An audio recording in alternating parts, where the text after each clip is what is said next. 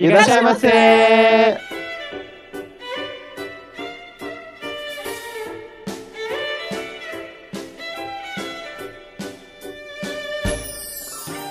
Minasan, konnichiwa! Bem-vindos ao Otaku no Kisaten. Eu sou o Yang Yu e antes de fazer sexo, vamos tomar baninho.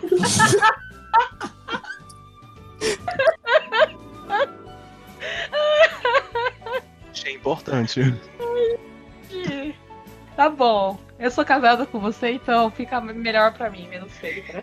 Oi, pessoal. Eu sou o Meco e eu quero ir pra Okinawa também, fugir da minha família. Não, brincadeira. Mas eu quero fugir dos meus problemas em Okinawa. Oi, gente, eu sou o Soul Samar e eu queria estar sentado num banco, numa praia, sentindo a brisa do mar. E hoje a gente tem dois convidados, apresenta eles aí, Yanil. Na verdade, são dois ouvintes nossos. Os fãs número um. Num- number one. É verdade, eles escutaram desde o primeiro episódio. É, não, Verdade. eles, eles são os primeiros a comentar quando coloca no ar. Pois é. Primeiramente, eu estou com 12. Oi, gente, eu sou o Dozo e eu aprendi que a gente sempre tem que ter uma lotion na mochila. sabia que ele ia falar isso. Eu sabia, tinha eu tinha certeza absoluta, porque essa cena da Lotion marcou no filme que ele ficou emocionado. Eu só vou chamar viado no podcast. a melhor coisa. Vai lá, Daisuke. Olá, eu sou o Daisuke e eu queria ter a capacidade de escrever um livro em duas noites do Shun. Oh. Nossa, ele só levou duas noites pra escrever o livro? É, a novel dele. procrastinou durante não sei quanto tempo. É, então, é assim que vai sair minha dissertação de doutorado também. Olha, já serve de inspiração. mandar- Então, gente, eu vou mandar um vídeo Uhum. pra vocês. Peraí, deixa eu falar uma coisa. Eu vou mandar um vídeo sobre procrastinação pra vocês, que é muito engraçado. Depois eu vou. A gente vai contar um pouco o que a gente fez durante a semana, o que, que a gente consumiu, leu, assistiu, essas coisas Consumiu. assim. Comida. mas eu acho que primeiro os, os- os convidados têm que se apresentar, né? É verdade. Dá, que se apresente pro pessoal te conhecer um pouquinho. Certo. Bom, é, eu sou Rafael, que eu ouvi meu nome sendo comentado nos últimos episódios. É, mas Assim, se você comenta demais, você aparece aqui no programa. É assim que funciona. Verdade. e vocês não me deixam dormir porque eu tento ouvir o episódio pra dormir e não consigo. O, o último de Otakoi eu tive que parar vocês e assistir Otakoi pra dormir, porque não ia ter condições de pegar no sono. Você viu o filme?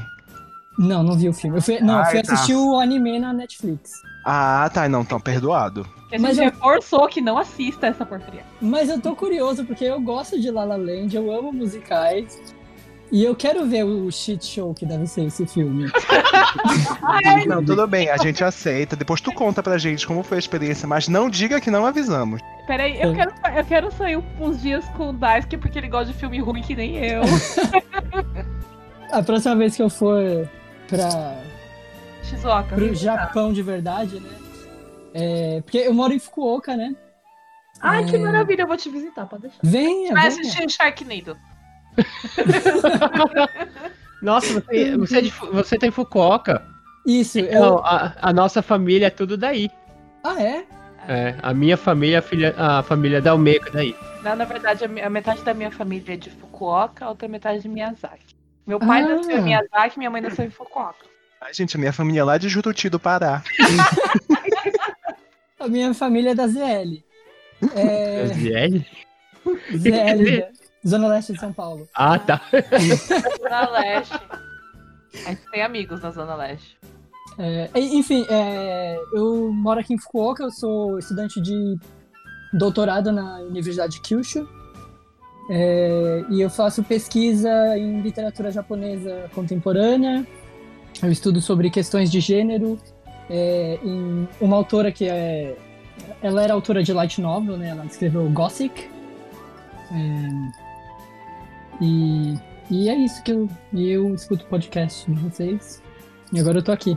A gente só chama gente inteligente aqui, a gente vai ficando com vergonha aqui. Verdade, todo mundo é capacitadíssimo. Vamos passar agora pro Dozo. Se apresente, Dozo. Oi, gente, boa noite para todos. É, eu sou o Dozo Eu moro aqui já faz uns seis anos. Eu vim para estudar, para fazer meu mestrado em game design. E agora eu trabalho como tradutor de jogos, principalmente, e fazendo localização, né?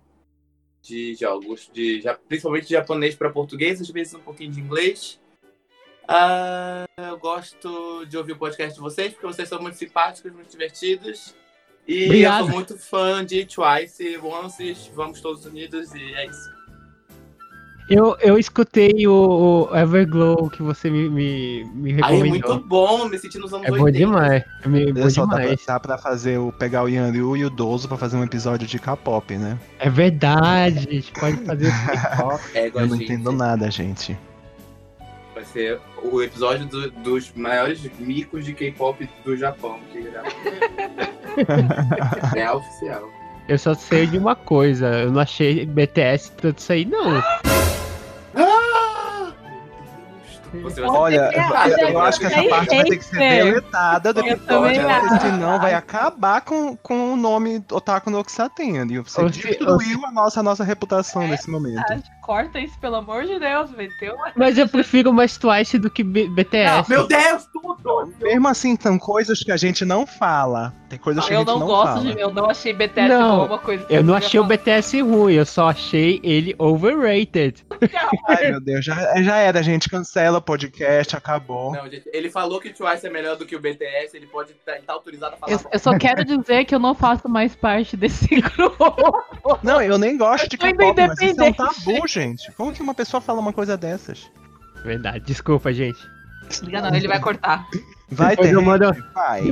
Depois eu mando uma mensagem no Twitter pra pedir as melhores músicas do BTS. Porque a listinha do Spotify que me passou porque eu fiquei escutando K-pop o dia inteiro. Tudo. É K-pop.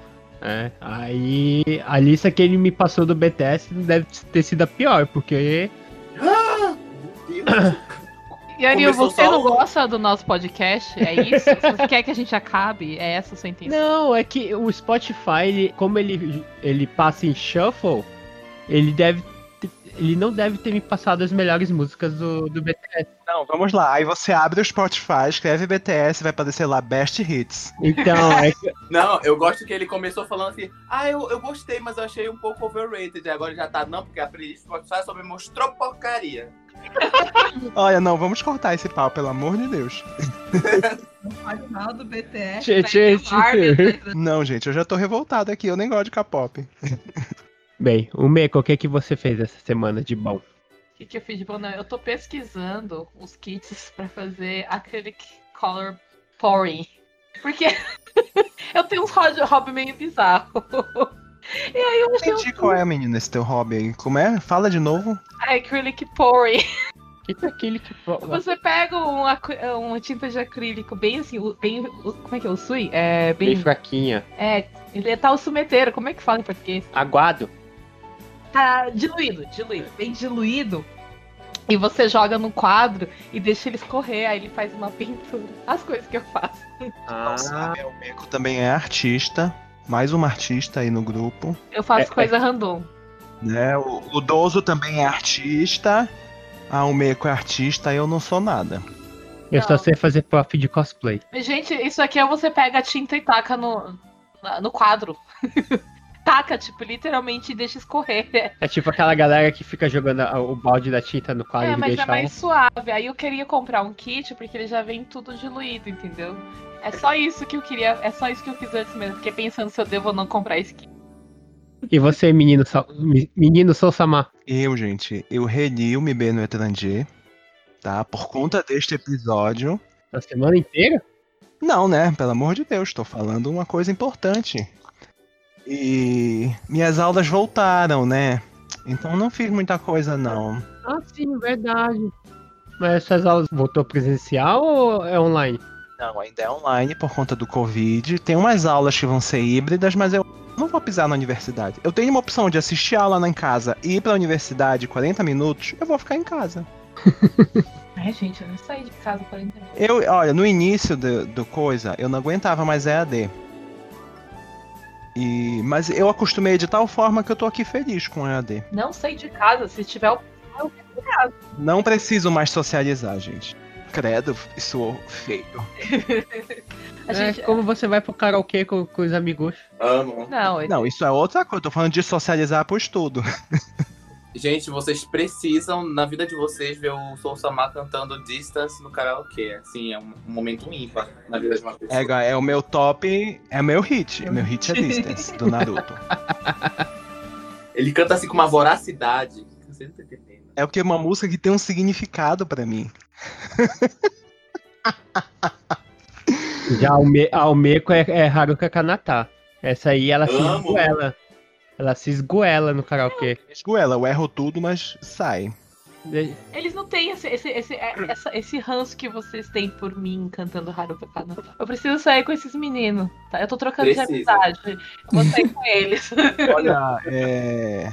Daisuke, Uhum. final do ano, no Natal, o Yanryu e o Meiko vêm pra Tóquio. Acho que tu tens que aproveitar também e vir pra Tóquio. Oh, eu tava querendo ir mesmo, hein? Pior que a gente vai assistir um filme que vai sair no cinema e já vai todo mundo pro cinema, olha aí. Oh. Mas é Biero. É Biero. Não, é. não. Senão eu nem saio da minha É casa. Yes, Kanoka. Yes. Kanoka, sei lá o quê. Ah, yes, Kanoka, Hambuka. Isso. E se, se brincar, vai ter até Saizuru, né? Não, mas a gente vai fazer. A gente vai fazer um rolê do, do Sudashi lá e que hoje. É, os rolês do Fundashi e Fujoshi. Vou- Maravilhoso. Vai passar por Tomerodo. Nossa, imagina eu entrando com a galera, tudo homem atrás de mim. Lá. Não, lá no, no K-Books, onde só tem coisa de viado. Lá, lá na, na, na Mandarake que a gente foi. É. Nossa, Eu entrando, nossa, com quatro marmanjos atrás de mim. Quatro barmanjos fazendo comentários sobre o mangá, né? É, É o Meiko e dois casais. vocês falando da Mandarake no, no outro episódio, eu me identifiquei muito, porque eu tive exatamente a mesma experiência de ir pra Ikebukuro e entrar naquela Mandarake. Aquela Mandarake, ela é meio underground, né? É, ela é de. É. Você tem que descer umas escadas. Porque você desce umas escadas em caracol pro subsolo. Não tem como você chegar né? lá por acaso. Você, se você chegou lá, você. Tem que saber, isso, tem que saber. Sabe o que a gente podia fazer, já que a gente vai passear em Kebukuro? A gente podia marcar no mesmo dia ir no Shitsu de café. Não, Ah, no Biero no Café! Biero Café. Verdade. Vamos no Biero Café. Eu nem sabia que isso existia, gente. Vivendo e aprendendo. Nem eu. É, os meninos ficam se agarrando na nossa frente, é uma coisa bem, bem assim louca. Ah, eu conhecia, mas era outro nome que tinha, Shinjuku Nichome. Isso aí você vê na rua.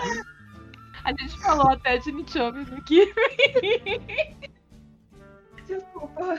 Gente, a gente vai falar besteira pra sempre aqui. Cadê o a gente, Sumiu. a gente termina o dia. O Daisuke caiu, eu acho. Eu tô aqui, não, tô aqui. Ah, Não, tá. eu tá tô aí. falando.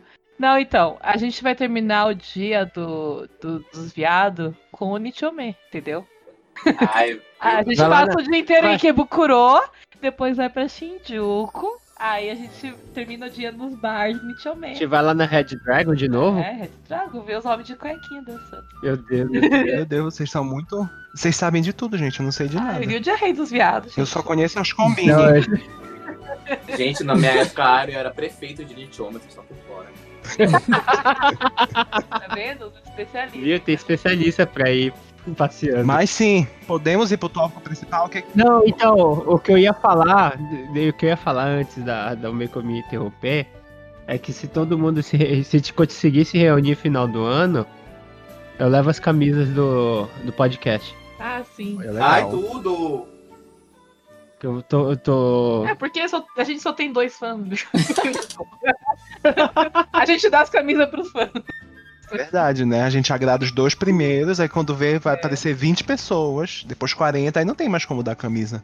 Aí a gente É, vai começar a vocês vender. Verdade, vo- vocês têm que virar fã antes da gente ficar famosa, gente. Senão vocês Não, eles, eles vão ser o nosso cambão. Não eles, o- os ouvintes, em geral. Ah, Vocês têm que virar fã e espalhar eles que a gente fique famoso. É verdade. verdade, gente. Aproveita pra falar, olha, eu ouvi o Otaku no Kissa tem desde o episódio do Given. tá, vamos continuar. Das, o que, que você fez essa semana? É, eu fui no Book Off esses dias. que é isso que eu faço da vida, se não é Book Off é Tsutaya. E- Olha, é que nem o Meco. E por acaso eu achei o volume de Umibe no Transe lá, é, por Jakuen, então eu comprei e li. Só que eu não sei se vocês têm esse tipo de experiência terrível de comprar mangá no Book Off e vir com cheiro de cigarro.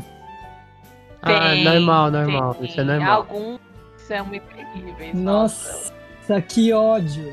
Alguns que vêm com cheiro meio que de mofado também. Depende muito do, da do- de quem guardou. É, Eu não sei quem é que lê mangá fumando cigarro, mas pois é. Meu Umibe tá com cheiro de cigarro e eu odeio ele. Eu acho que é onde ele tava, né? Tipo, se o pessoal estiver no, no, na internet café e tiver na parte que Ah, verdade. Hum, aí o pessoal largou lá e ficou com cheiro, eles tiveram que se livrar do negócio. pode ser. E você, idoso? Eu? Ai, gente, vocês fizeram tantas coisas. Como é que vocês conseguiram? Eu passei a semana procurando tinta. ah, sim, domingo eu fui em Enoshima. É, ele fala que a gente fez muita coisa, a gente foi pra loja da esquina, a gente foi pra. Não, mas assim, E eu fui pra Todo praieiro.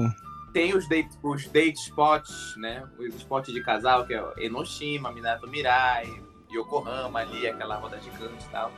E aí eu vou lá com date? Não, eu vou com os meus amigos. A gente junta uma trupe de 10, gen- 10 pessoas que não tem, né? O seu, seu amado, sua amada. Aí vai lá, os solteirão, fazer os programas de casal.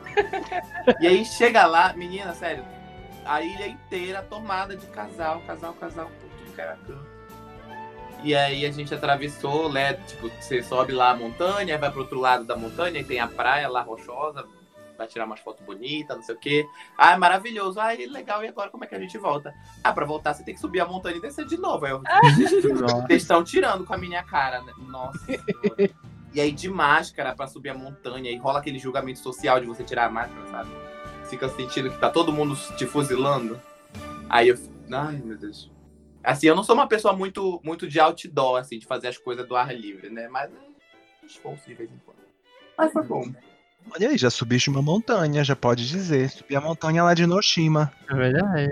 Ano que vem, olha, eu acho que eu vou subir o Monte Fuji de novo comigo. Ah, Ué, eu vou com você, pode deixar. tu não disse que ia desistir Grava um disso? podcast. Não, mas eu tô querendo ir de novo porque eu quero que seja uma boa experiência dessa vez. Do jeito que eu tô fudido, se eu subir o Monte Fuji, eu perco minhas pernas. Ano que vem a gente vai estar rico daí. Ai, gente, pelo amor de Deus. E você, Yanryu? Essa semana eu fiquei estudando como fazer o... melhorar o podcast. Olha, só, gente dedicada. É outra. Me senti um lixo agora. Não, é que eu tava pesquisando equipamento melhor, microfone melhor, pra de- tentar deixar a qualidade do som pelo menos melhor, né? A gente devia começar com um computador melhor, né? Que Já ele não batendo, caia. já batendo palma pro Yanryu. Rapaz dedicado. Eu consegui comprar um computador, agora vai- as edições serão mais rápidas. A gente não conseguiu patrocinar. Financiou em cinco anos, financiou, mas o computador novo ele vem. Não, Porque aqui a gente gambateia. Não, eu vou pagar ele em um ano só. Olha, meu Deus, eu humilhei a pessoa depois ela jogou de volta. Truco. Deixa eu falar, ele comprou dois, ele comprou pra mim de presente. Verdade, verdade. Casal do ano. Não posso comprar uma coisa cara sem poder agradar a mulher depois, né? Bem que o computador dele é o dobro do preço do meu, né? Mas ele comprou um pra mim poder estudar. Então, Machismo, queria deixar registrado. Ei, mas eu comprei o laptop do joguinho que ela joga todo é dia. verdade. Tudo bem. Tudo bem, a gente, a gente retira o machismo. Descancelado. Podemos? Descancelado. então vamos. Então, pessoal, sente-se que nós vamos trazer o seu pedido.「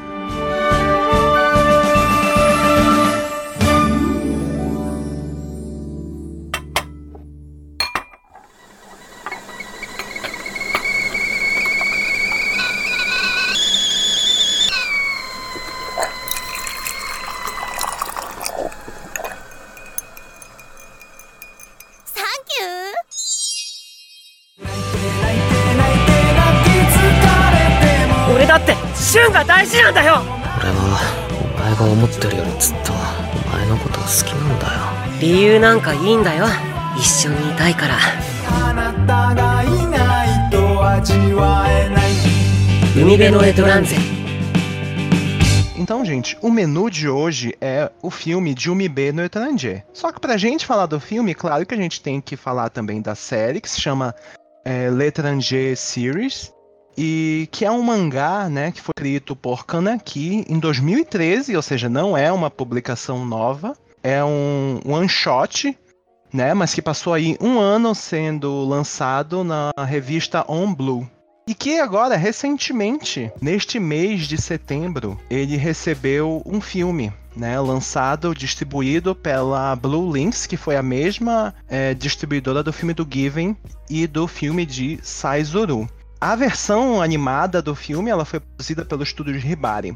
E hoje nós vamos falar. Essa primeira parte, você que não conhece a série, não precisa se preocupar, porque nessa primeira parte a gente não vai dar spoiler, a gente vai falar de aspectos gerais, certo? A sinopse da série, aspectos gerais do filme. Mas na segunda parte a gente vai avisar vocês quando tiver é, o momento a gente vai dar spoiler, então fique aí, fiquem atentos que a gente vai avisar quando for a hora de falar spoiler do filme. Então, o Meco, tu queres dar a sinopse do Mibe no Étranger? O filme acompanha o primeiro volume do mangá, o Mibe, que fala sobre o aspirante escritor Shun Hashimoto, eh, conhecendo Miltibana, que é um jovem que acabou de virar órfão e estava morando lá na, na ilha por causa que os parentes da mãe dele estavam morando lá. Eles acabam ficando amigos, o Shun sendo gay acaba se declarando para ele e depois eles se separam. Isso não é spoiler, porque é os primeiros, os primeiros capítulos do mangá. E aí, depois disso, você vai acompanhar a vida dele. Exatamente. E é bem legal, né, pra gente, antes da gente entrar em imagens, é que ultimamente tá saindo muito BL, né? Eu não, não acompanhava muito essa indústria, mas é visível que tá, tá acontecendo um movimento, um investimento nesse mercado BL. Given foi um exemplo, e agora o MIB no Étranger. E são séries que são mais ou menos da mesma época, se eu não me engano, né? O que eu tô gostando muito desses filmes novos que estão saindo, eles não são como os animes antigos que.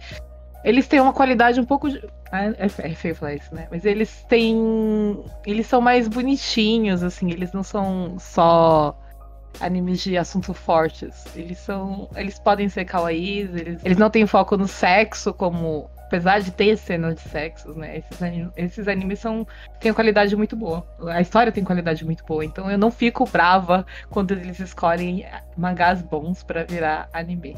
Ou no caso do MB ou no Giving. Tá, então. Um dos primeiros animes que a gente assistiu no cinema de Vero foi Sekai Chatsukoi, o spin-off. E não foi tão forte quanto o Yanryu achou que fosse. Saiu em 2014, né? Então tem bastante tempo. Foi. Sim. E aí depois disso não apareceu mais tantos. Até teve os animes assim, mas não foi tão bom.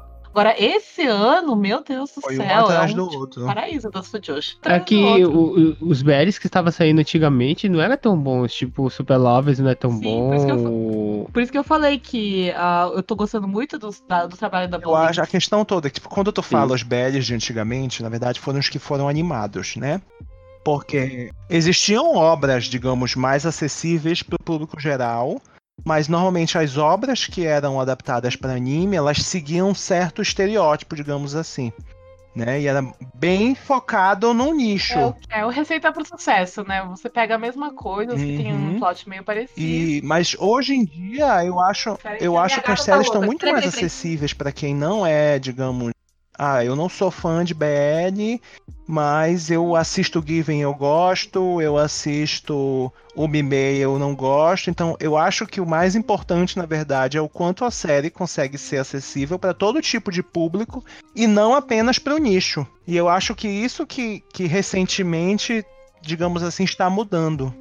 Então, isso eu acho interessante, né? Esse ano a Blue Lynx lançou Saizuru, que foi o primeiro filme de, que vai ser uma trilogia, o Given e agora o Mibe no Étranger. E, e depois vai vir a continuação. É, né? fora que ano passado o Given saiu, né, no, no Noitamina, que é um bloco de animes da Fuji TV, né? E então tá tendo um certo investimento nisso. Eu até citei no episódio de Given, vou repetir brevemente, que a Fuji TV começou a investir mais nisso. Para quem não sabe, a Blue Lynx é uma produtora da Fuji TV, né? E eles começaram a ver o sucesso de, de BL, né, desse público, com o Osan's Love, que, que é um dorama, né, que atraiu Amo. todo tipo de público. Então ele, digamos assim, quebrou um pouco aquele estereótipo de que produzir é, séries, seja dorama ou então animes com conteúdo é, LGBT, só atrai um certo nicho, então não vale a pena. Né? Então eles começaram, tipo, pra mim é, um, é incrível um anime como Given ter ido pra TV aberta, né? Mesmo que seja no horário é, do Noitamina, Noitamina ele passa de madrugada, se eu não me engano.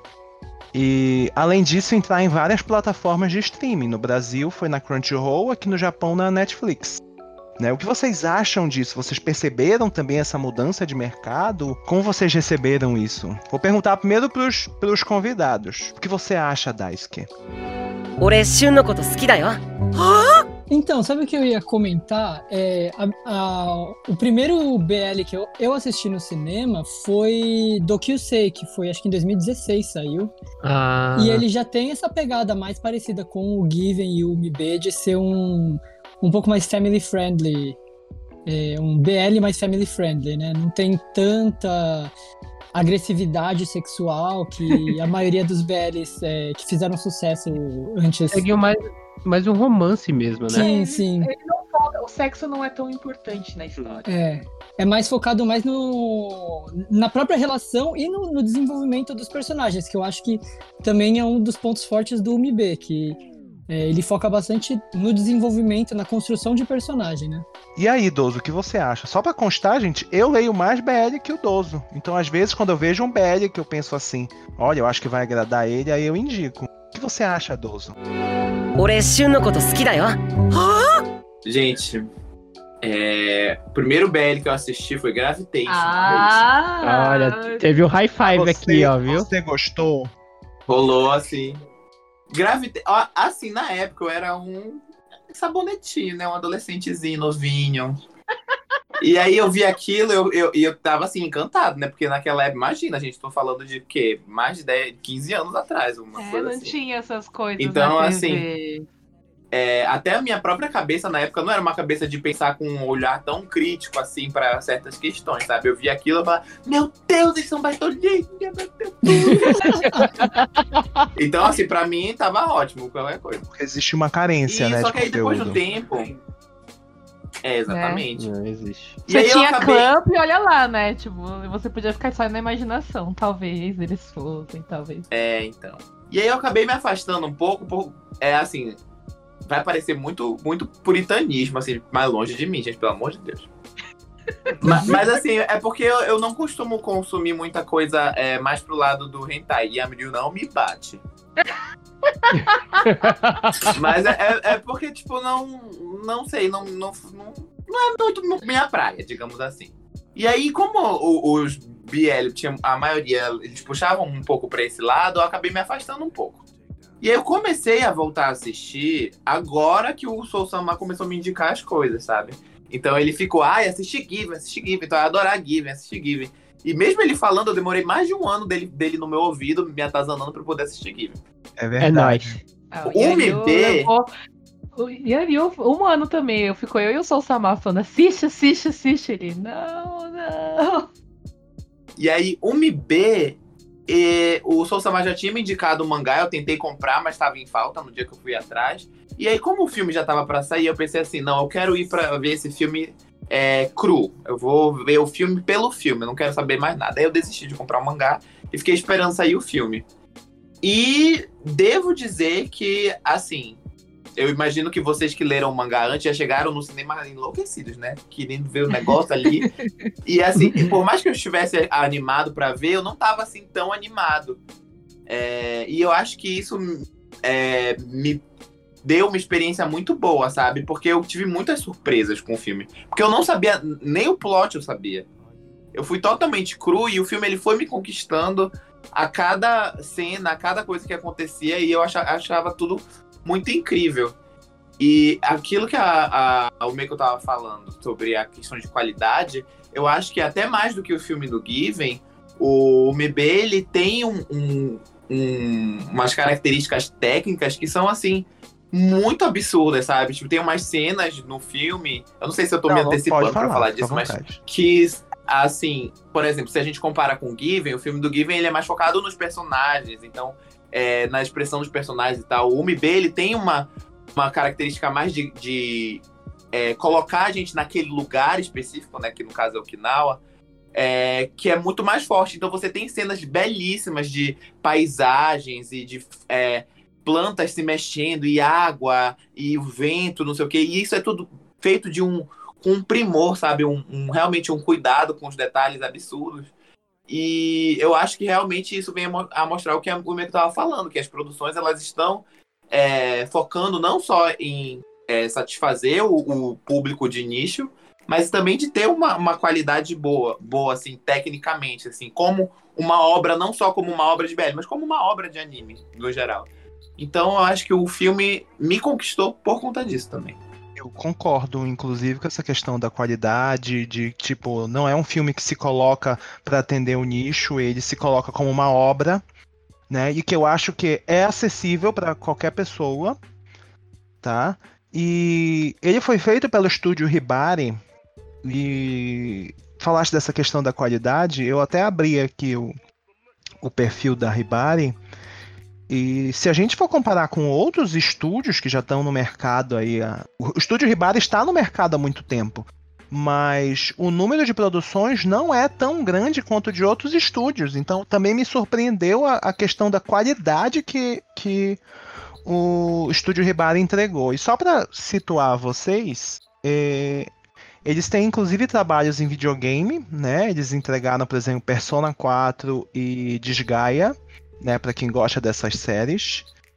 E na questão de animes, por exemplo, eles fizeram o anime Monster Strike, que eu nunca assisti, né? E não tenho a mínima ideia do que seja. E eu tô olhando aqui rápido, eu não tô achando nada assim é, tão famoso. Ah, é Eles verdade, Major. Major. Acabei de achar aqui na lista. Major, eu acredito que de todos que eu li aqui é o mais famoso do, do, do estúdio, tá? Então eu fiquei bastante surpreso com a qualidade que eles entregaram, né? E, inclusive agora que tu falaste de Major, Major também é um anime bem Claro que há diferença de qualidade, porque sempre vai ter do que é televisionado e do que é para o cinema, né? E já que a gente já começou a falar do filme, né, vou perguntar agora pro Yanryu e pra Umeko o que, que eles estavam esperando, mais ou menos na mesma linha do idoso dessa experiência. Como foi a experiência? Eu tinha lido o mangá e aí. Por causa do filme, eu não, não conhecia esse mangá, na verdade. Eu leio muito, mas é muito mesmo. Mas não tem como você ler todos, é impossível. Então, quando anunciaram o MIB, eu já fui ler. E aí eu fui ler. E é, nossa, o, mangá, ele é muito fofo. Ele é um mangá muito fofinho. Você fica preso naquela história que não é um tipo. É uma história bem, é, digamos, lenta. Ela se desenvolve devagar. Então, eu achei assim que esse tipo de história não é para qualquer um. Mas, nossa, quando você começa a ler, você acaba é, querendo conhecer os personagens mais a fundo. E por causa disso, eu li o resto do, da série. O filme me surpreendeu porque eu não tava com muita esperança. Por... Não é que eu não goste do traço da, da Sensei, mas é que ele tá muito mais bonito que o traço da Sensei. E eu achei muito lindo, maravilhoso. Eu, só, eu só tenho isso para falar. Ele faz com que a gente tenha vontade de ir pra Okinawa e passar uns tempos lá. Ele faz você gostar dos personagens, se importar com eles, você querer o bem deles, todos eles, não só dos protagonistas, mas o resto dos personagens, até da Patiacinha. Então eu adorei. Você, Yanil? Então, no meu caso, eu só fui conhecer o MIB porque eu fiquei acompanhando os seus stories, Sosama. E você fica postando um monte de mangá quando a gente foi assistir o Given, apareceu o trailer do MB. Aí eu falei, olha, é o mangá do Soul que ele tava mostrando nos stories lá. Nossa, eu, o que eu falo? Senti, sentiu a crítica aí. Não, você não tinha nem me falado do MB. Né? Você não tinha me falado do MB. Eu falei que ia passar o filme. Não, você falou que ia passar o filme, mas eu não, não, não liguei a, a obra e o filme. Então, como eu tenho o costume de, de assistir primeiro o anime para depois acompanhar o mangá, eu fui que nem um idoso. Eu fui zerado, sem saber de nada, sem plot, sem nada. A un- o único, vamos dizer, plot, meio que spoiler que eu tomei foi quando eu tava editando o, o, o primeiro episódio do Given. E como eu peguei algumas partes do, do trailer do, do Given, é, ele tava junto com o trailer do, do MB. Então eu, eu meio que tomei um, um pequeno spoiler, ou, ou fui meio que apresentado pro, Não é pro anime. spoiler, porque tá Cá entre trailer. nós, né? Trailer japonês é tipo 5 minutos de trailer dando spoiler pra caramba, né? É. As melhores cenas do, do- dos filmes apontam então É spoiler. verdade. Tem trailer que já mostra até quando tem morte do personagem, tu já sabe no trailer, que é pra tu não sofrer na hora do cinema. Eu Fico revoltadíssimo. Pois é, porque mudando, saindo dessa trajetória, quando tava no último filme do Avengers, eu falei pro Meco, não vamos assistir o trailer japonês, não, pelo amor de Deus, senão a gente vai tomar um pulo dando spoiler. É, gente, é costume desse país da, da spoiler em trailer, é incrível. Sim. Então, aí quando eu fui assistir o anime, a primeira coisa que, que tipo, eu fiquei estupefato com- foi com a animação. Tá muito bonito. Eu cheguei até pra. Virei pra Meco e falei que, nossa, tá, tá igual o Kyoto Animation.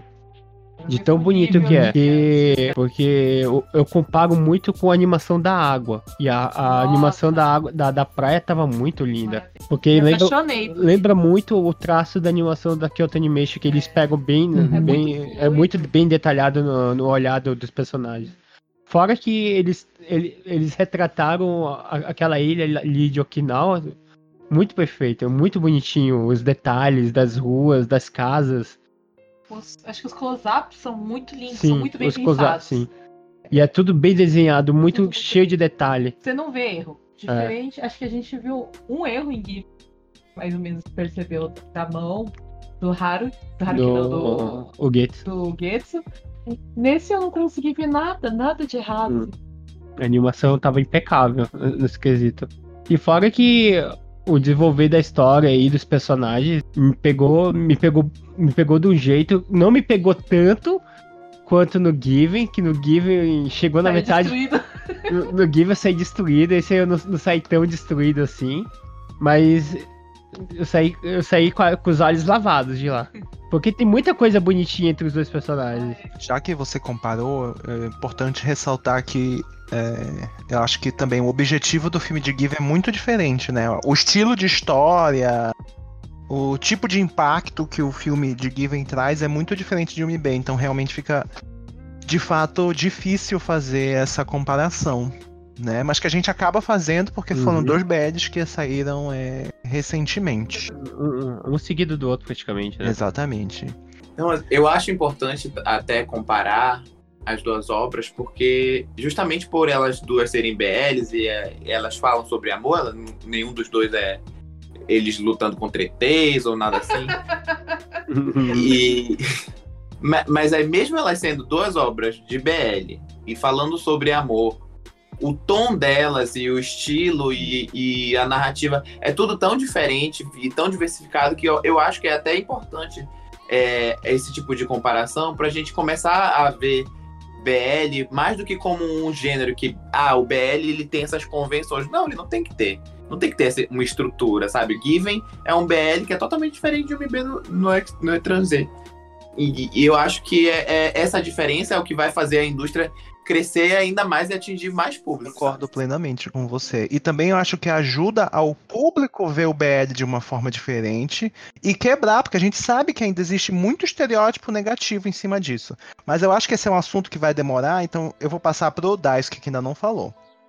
É, eu- Não, deixa, deixa eu só falar. falar um negócio que ah, uma diferença que eu tô percebendo nesses filmes de BL é que nas sessões de cinema, antigamente, não tinha sessão pela manhã. A gente assistiu de manhã cedo. A gente assistia às 10 da manhã, Madu- Madrugou. junto com as crianças. não, mas o cinema tava lotado de criança. A gente quase perdeu, porque a gente ficou meia hora na fila pra passar pela catraca. Eu ser viado nesse Japão não dá, tem que ficar esperando as crianças ver primeiro as coisas.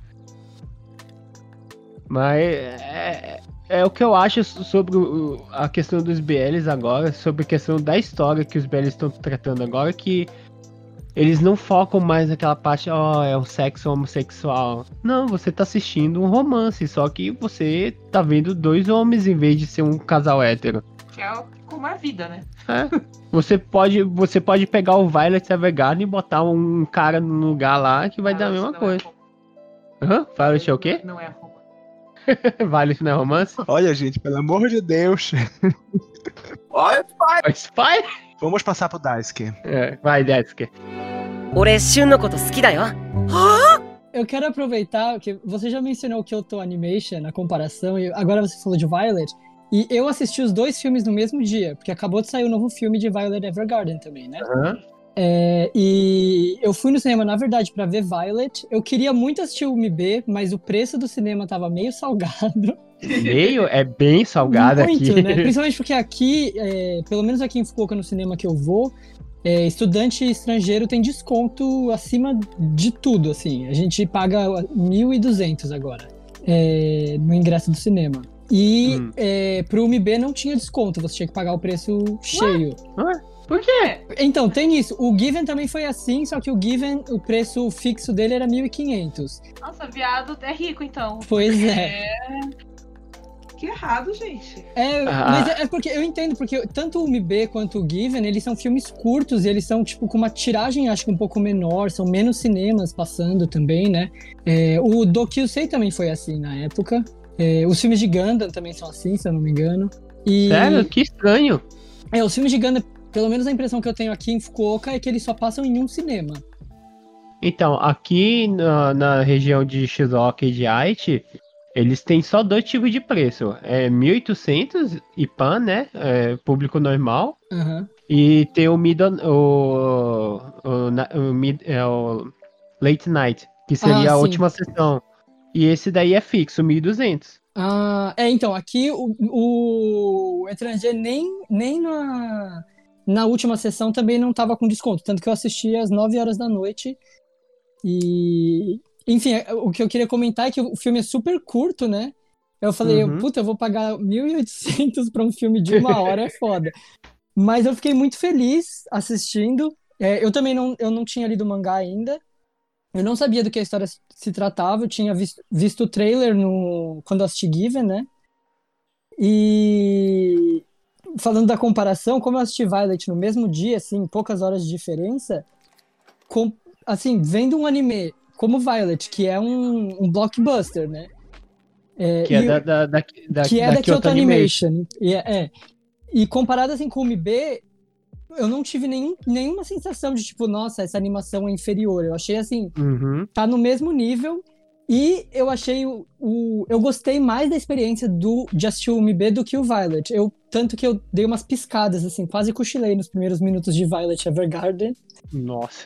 E o MB, assim, eu tava na ponta da cadeira assistindo. É, e acho que eu concordo, assim, com tudo que vocês já falaram, né? A animação é muito linda. É, eu gosto muito desse- do fato da história ser. Eu achei bem sensível o jeito que a história é, é conduzida.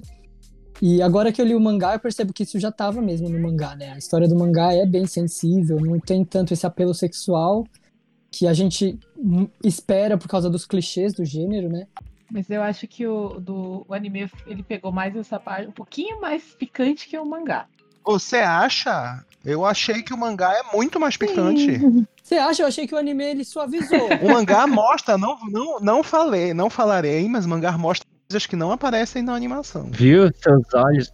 Sim, sim. Eu achei legal que o Daisuke falou da experiência de cinema, né? E a gente também deu uma comparada com relação a Given, né? E eu tenho algumas curiosidades que eu reparei. Primeiro é que aqui em Tóquio, pelo menos, Given tinha em menos cinemas do que estava disponível o MB. Tá? O UMB estava em mais cinema. Né? Tanto que, por exemplo, o maior cinema de Ikebukuro é o Sunshine, né? E ele tinha muitas sessões no Sunshine.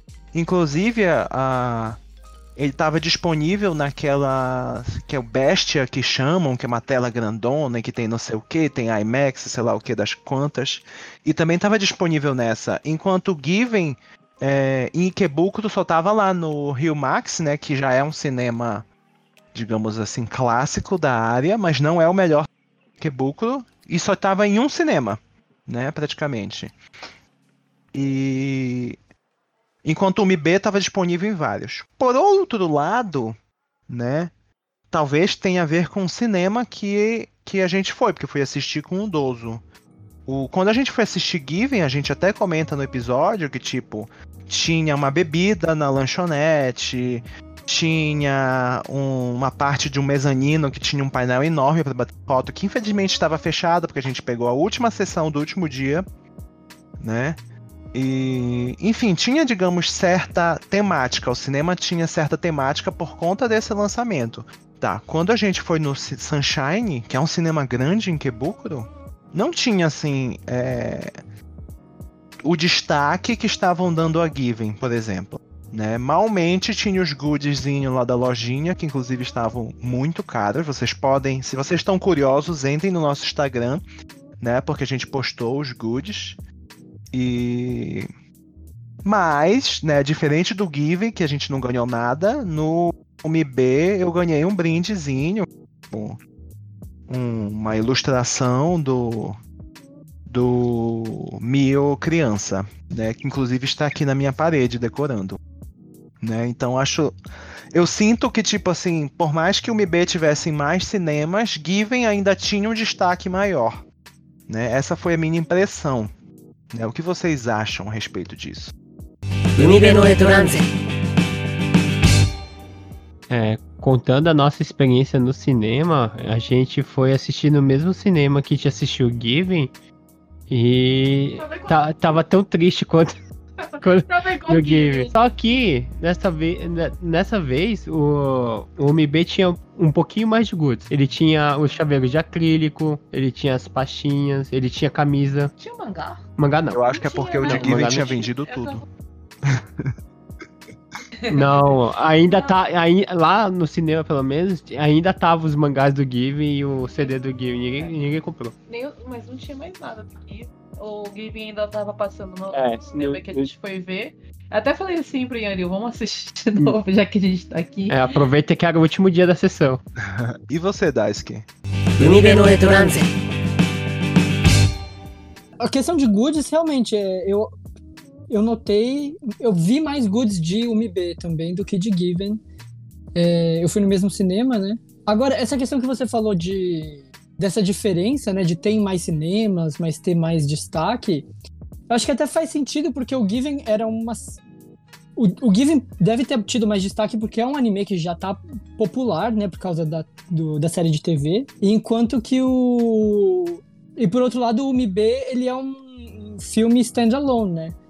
Então, é, é, mais é mais fácil das pessoas entrarem por esse filme do que pelo Given. Né? Acho que as pessoas que vão assistir Given têm que ter assistido a série de TV primeiro. É verdade. Né? E o Dozo foi assistir os dois filmes comigo, né? Porque sou eu que carrego ele pra VBL. oh, peraí, deixa eu fazer um comentário. Vocês têm que assistir sempre em dois filmes BLs, dois Marmanjo, barbado, no meio de um monte de Fujoshi. E não, não recebem olhares assim. Não, claro, claro que recebe. Não, mas deixa estar que o momento mais constrangedor de todos foi porque quando a gente entrou no cinema, é, não tinha ninguém. A nossa sessão, a gente assistiu é, o MB. Eu acho que num total, total, total, tinham cinco, cinco pessoas no cinema inteiro. Nossa. Só que aí quando a gente chegou, que a gente sentou, o Sousama, lógico, viu o cinema todo vazio, ele pegou os melhores lugares ali no meio, um pouco pra cima, pra gente ficar, né, numa posição legal. E aí é lógico que a, outra Fujoshi que comprou o ingresso pensou exatamente a mesma coisa. Estava o cinema inteiro vazio e Cinco pessoas. eu, o Sousama e uma Fujoshi no meio, grudadinhos assim no meio do cinema. Aí eu fiquei, Sousama, pelo amor de Deus, que constrangimento. Por que constrangimento, gente? Vai, vai ver. vai ver que ela sentou ali de propósito. Ainda tinha um outro rapazinho que tava sentado sozinho, né? Ai, maravilhoso. Ele estava com o leque dele abafando. Ele, tá- ele passou, tipo, o começo do- dos trailers e tudo, o tempo todo se aba- abanando assim, com um leque muito fabuloso, sabe? E o cabelo dele esvoaçava, assim. Gente, desculpa, eu reparei. Romance, É verdade. Agora, na sessão de Given tava mais lotado, né? E. Ah, Lotado Não, também. é tinha mais gente, tinha mais gente, porque nenhum dos dois estavam lotados, né? Mas do de, de Given tinha mais gente. E eu não reparei, porque eu sou meio leso, né? Mas quem reparou foi o Dozo, que quando a gente tava saindo, as fujoshzinhas estavam assim, meio exaltadas com a nossa presença. Assim, eu não digo nem Entendi. só. Eu não digo nem só, por- nem, nem por, por nós termos dois homens, estávamos vendo, nem, nem nada. Mas é porque quando logo que terminou, assim, a gente sabe que o, cinema aqui é um cemitério, né? A gente assiste os créditos todo mundo calado. Qual- aí- Qualquer lugar é um cemitério. É, exatamente. E aí, como tem a questão do corona, eu estava sentado em uma cadeira separada do Soul Samar. Então, eu passei o filme inteiro do de Given sofrendo, querendo extravasar. e eu não podia falar nada, fazer um comentário. Quando acabou que a gente tava descendo a escada, eu tava surtando. Então eu tava, eu tava assim, empolgadíssimo falando em português, falando, meu Deus, Susana, meu Deus, esse filme foi tudo, meu Deus, eu tô sofrendo, não sei o quê. Então eu tava muito exaltado. E as meninas. E aí eu olhei pra trás e a menina tava com a mãozinha assim na, na boca, assim. As Cococeitas. Aí eu. Hum, as Cococei estavam muito ah, emocionadas. Não só as Cococei, né? Eu aqui araçá. Mas o de UMB realmente só tinha cinco pessoas, então, tipo, eu não. Acho que se houve alguma reação, foi uma reação internalizada. E. Já comentamos da animação, mas vocês querem falar mais alguma coisa da animação? UMB no Etorance. Não, eu quero comentar a minha experiência do cinema. Ah, você quer? Então comente a sua experiência do cinema, vai lá. Eu quase compro briga com, com alguém lá Por dentro do cinema. Melhor você não Expõe. Expõe que a gente cancela. Não, eu vou expor, eu vou expor Olha, mesmo. se for polêmico. É político. Não, eu, eu não vou especificar, mas tipo, entrou um cara, ele sentou bem atrás da gente, só que ele comia que nem um porco. Mas um porco. Dá pra escutar. Sabe quando o cara mastiga ele faz o. Aí eu, nossa senhora, e ele chupando o, o, o canudo do, do O quê? suco dele. Pelo amor de Deus. Não Escolha demora tanto depois do chupando. Ele para no chupando. Tem que dar um drama. E ele sugando o suco dele e tava vazio e ele tentando. Eu, ai meu Deus, eu olhando assim pra o Meco, caraca, eu vou levantar a mão dele e calar a boca. Ela, não, vamos, vamos mudar de cadeira, tá vazio. Tipo, a gente sempre vai no cinema, eu não sei porquê, é que a gente vai lá no interior. E aí nunca tem ninguém assistindo esses filmes. Todos os filmes a gente assiste tudo vazio, a gente nunca assistiu cheio aqui. Aí eu falei pra ele, tem o cinema inteiro ali pra gente, a gente vai lá pro outro canto. Ele, não, eu vou matar esse cara. Gente, eu só fui no cinema três vezes, né? Aqui. E realmente, é- todo mundo é um silêncio. Não, mas esse, ca- esse cara foi a exceção da exceção, meu. É. Inclusive, tipo, ah, o, o primeira vez que eu fui no cinema aqui foi pra ver Star Wars e tava, tava relativamente cheio. E mesmo sendo um silêncio que eu me sentia mal de comentar alguma coisa. Meu Deus, eu estava em todas as vezes que tu foste no cinema. Você estava todas as vezes que eu fui no cinema.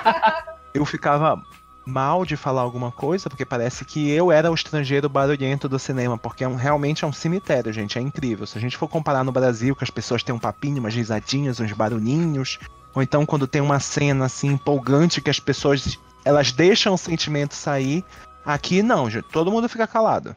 Vocês já assistiram comédia nesse, no cinema do Japão? É muito triste porque você quer rir e nem rir você consegue.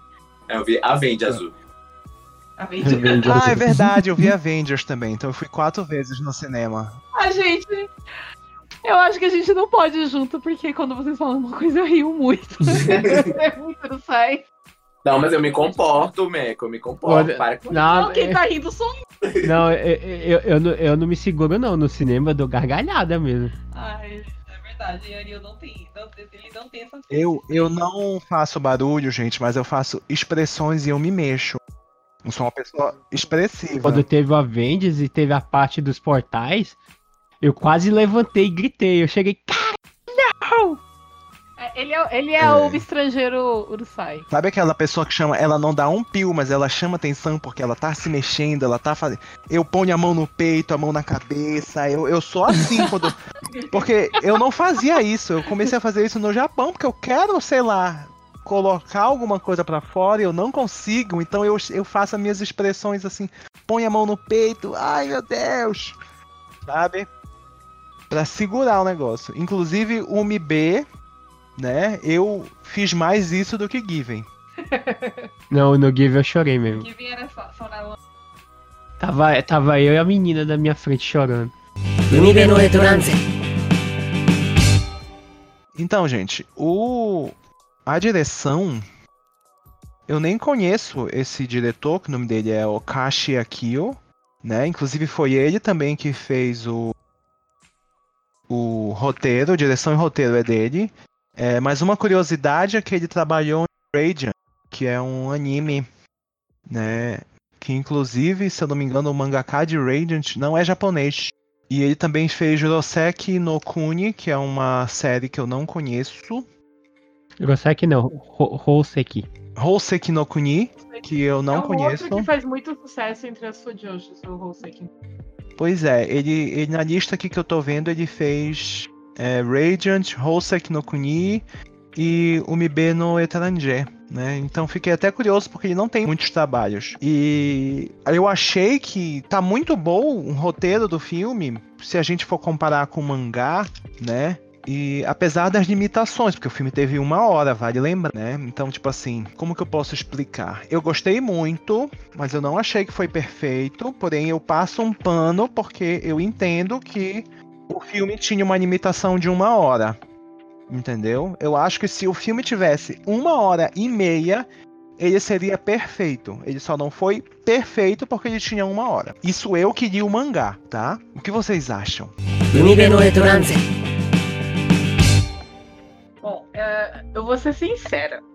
Eu amo o mangá, eu amo o mangá, mas eu gostei mais do roteiro do, do anime do que do mangá. Pra mim ficou bem mais claro algumas coisas que eu achava que não tava tão claro. Assim. Concordo. Assim. O Mibê, ele é o debut, né, da, da mangaka. Ele foi o primeiro mangá que ela, que ela publicou oficialmente. E eu acho que tem alguns, algum, alguns alguns buracos no roteiro, bem pequenininhos assim, mas tem. Que ela tá começando ainda. E aí eu, eu acho que o, man- o anime, o filme, ele cobriu esses buraquinhos que a gente ficou meio na dúvida do que aconteceu, do que não aconteceu, que eu não vou falar agora, porque ainda não é hora de spoiler. Né? Mas é, eu achei que o roteiro e a direção ajudou muito mesmo. Achei muito bom. Fez o filme ficar mais rico. 海辺のエトランゼ você, Daisuke? Você falou que concorda? Tem mais alguma coisa? Eu concordo plenamente. Eu também não quero dar detalhes porque tem muita coisa de spoiler, mas é, as diferenças que tem entre o mangá e o anime, todas as mudanças que o filme fez no roteiro, é, eu gostei muito mais da história como foi desenvolvida no filme do que no mangá. Mas não tem problema, é assim, divergência de opiniões. Eu acho que o mangá tem um pouquinho mais de conteúdo, né? E, mas como eu falei, eu passo um pano porque eu, tipo, eu concordo com vocês que o, tipo, o ritmo, a forma como a história foi conduzida foi perfeito. Mas eu acho também, por esse ser um mangá que eu sou muito apegado, e inclusive é o meu BL favorito, é o MB no Etranger. Eu, eu saí com um sentimento de que eu queria uma hora e meia, porque no meu coração eu dizia, não, esse filme ele dava pra ter uma hora e meia. No entanto, eu entendo que, tipo assim, por questões orçamentárias, de investimento, e que a Blue Lynx é uma produtora nova.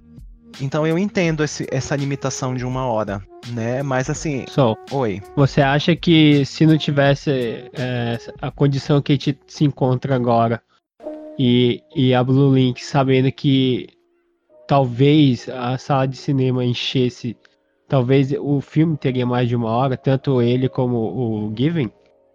Acho que não, porque tipo, pelo que eu andei lendo, não é só por conta desse momento que a gente tá vivendo de Covid, entendeu? É tipo assim, a Blue Lynx, ela é uma produtora nova. Entendeu? Então ela tem limitações. Então, tipo, digamos que esse é um modelo de, de se lançar no mercado. Entendeu? Então, por isso, tipo, os dois filmes têm 59 minutos.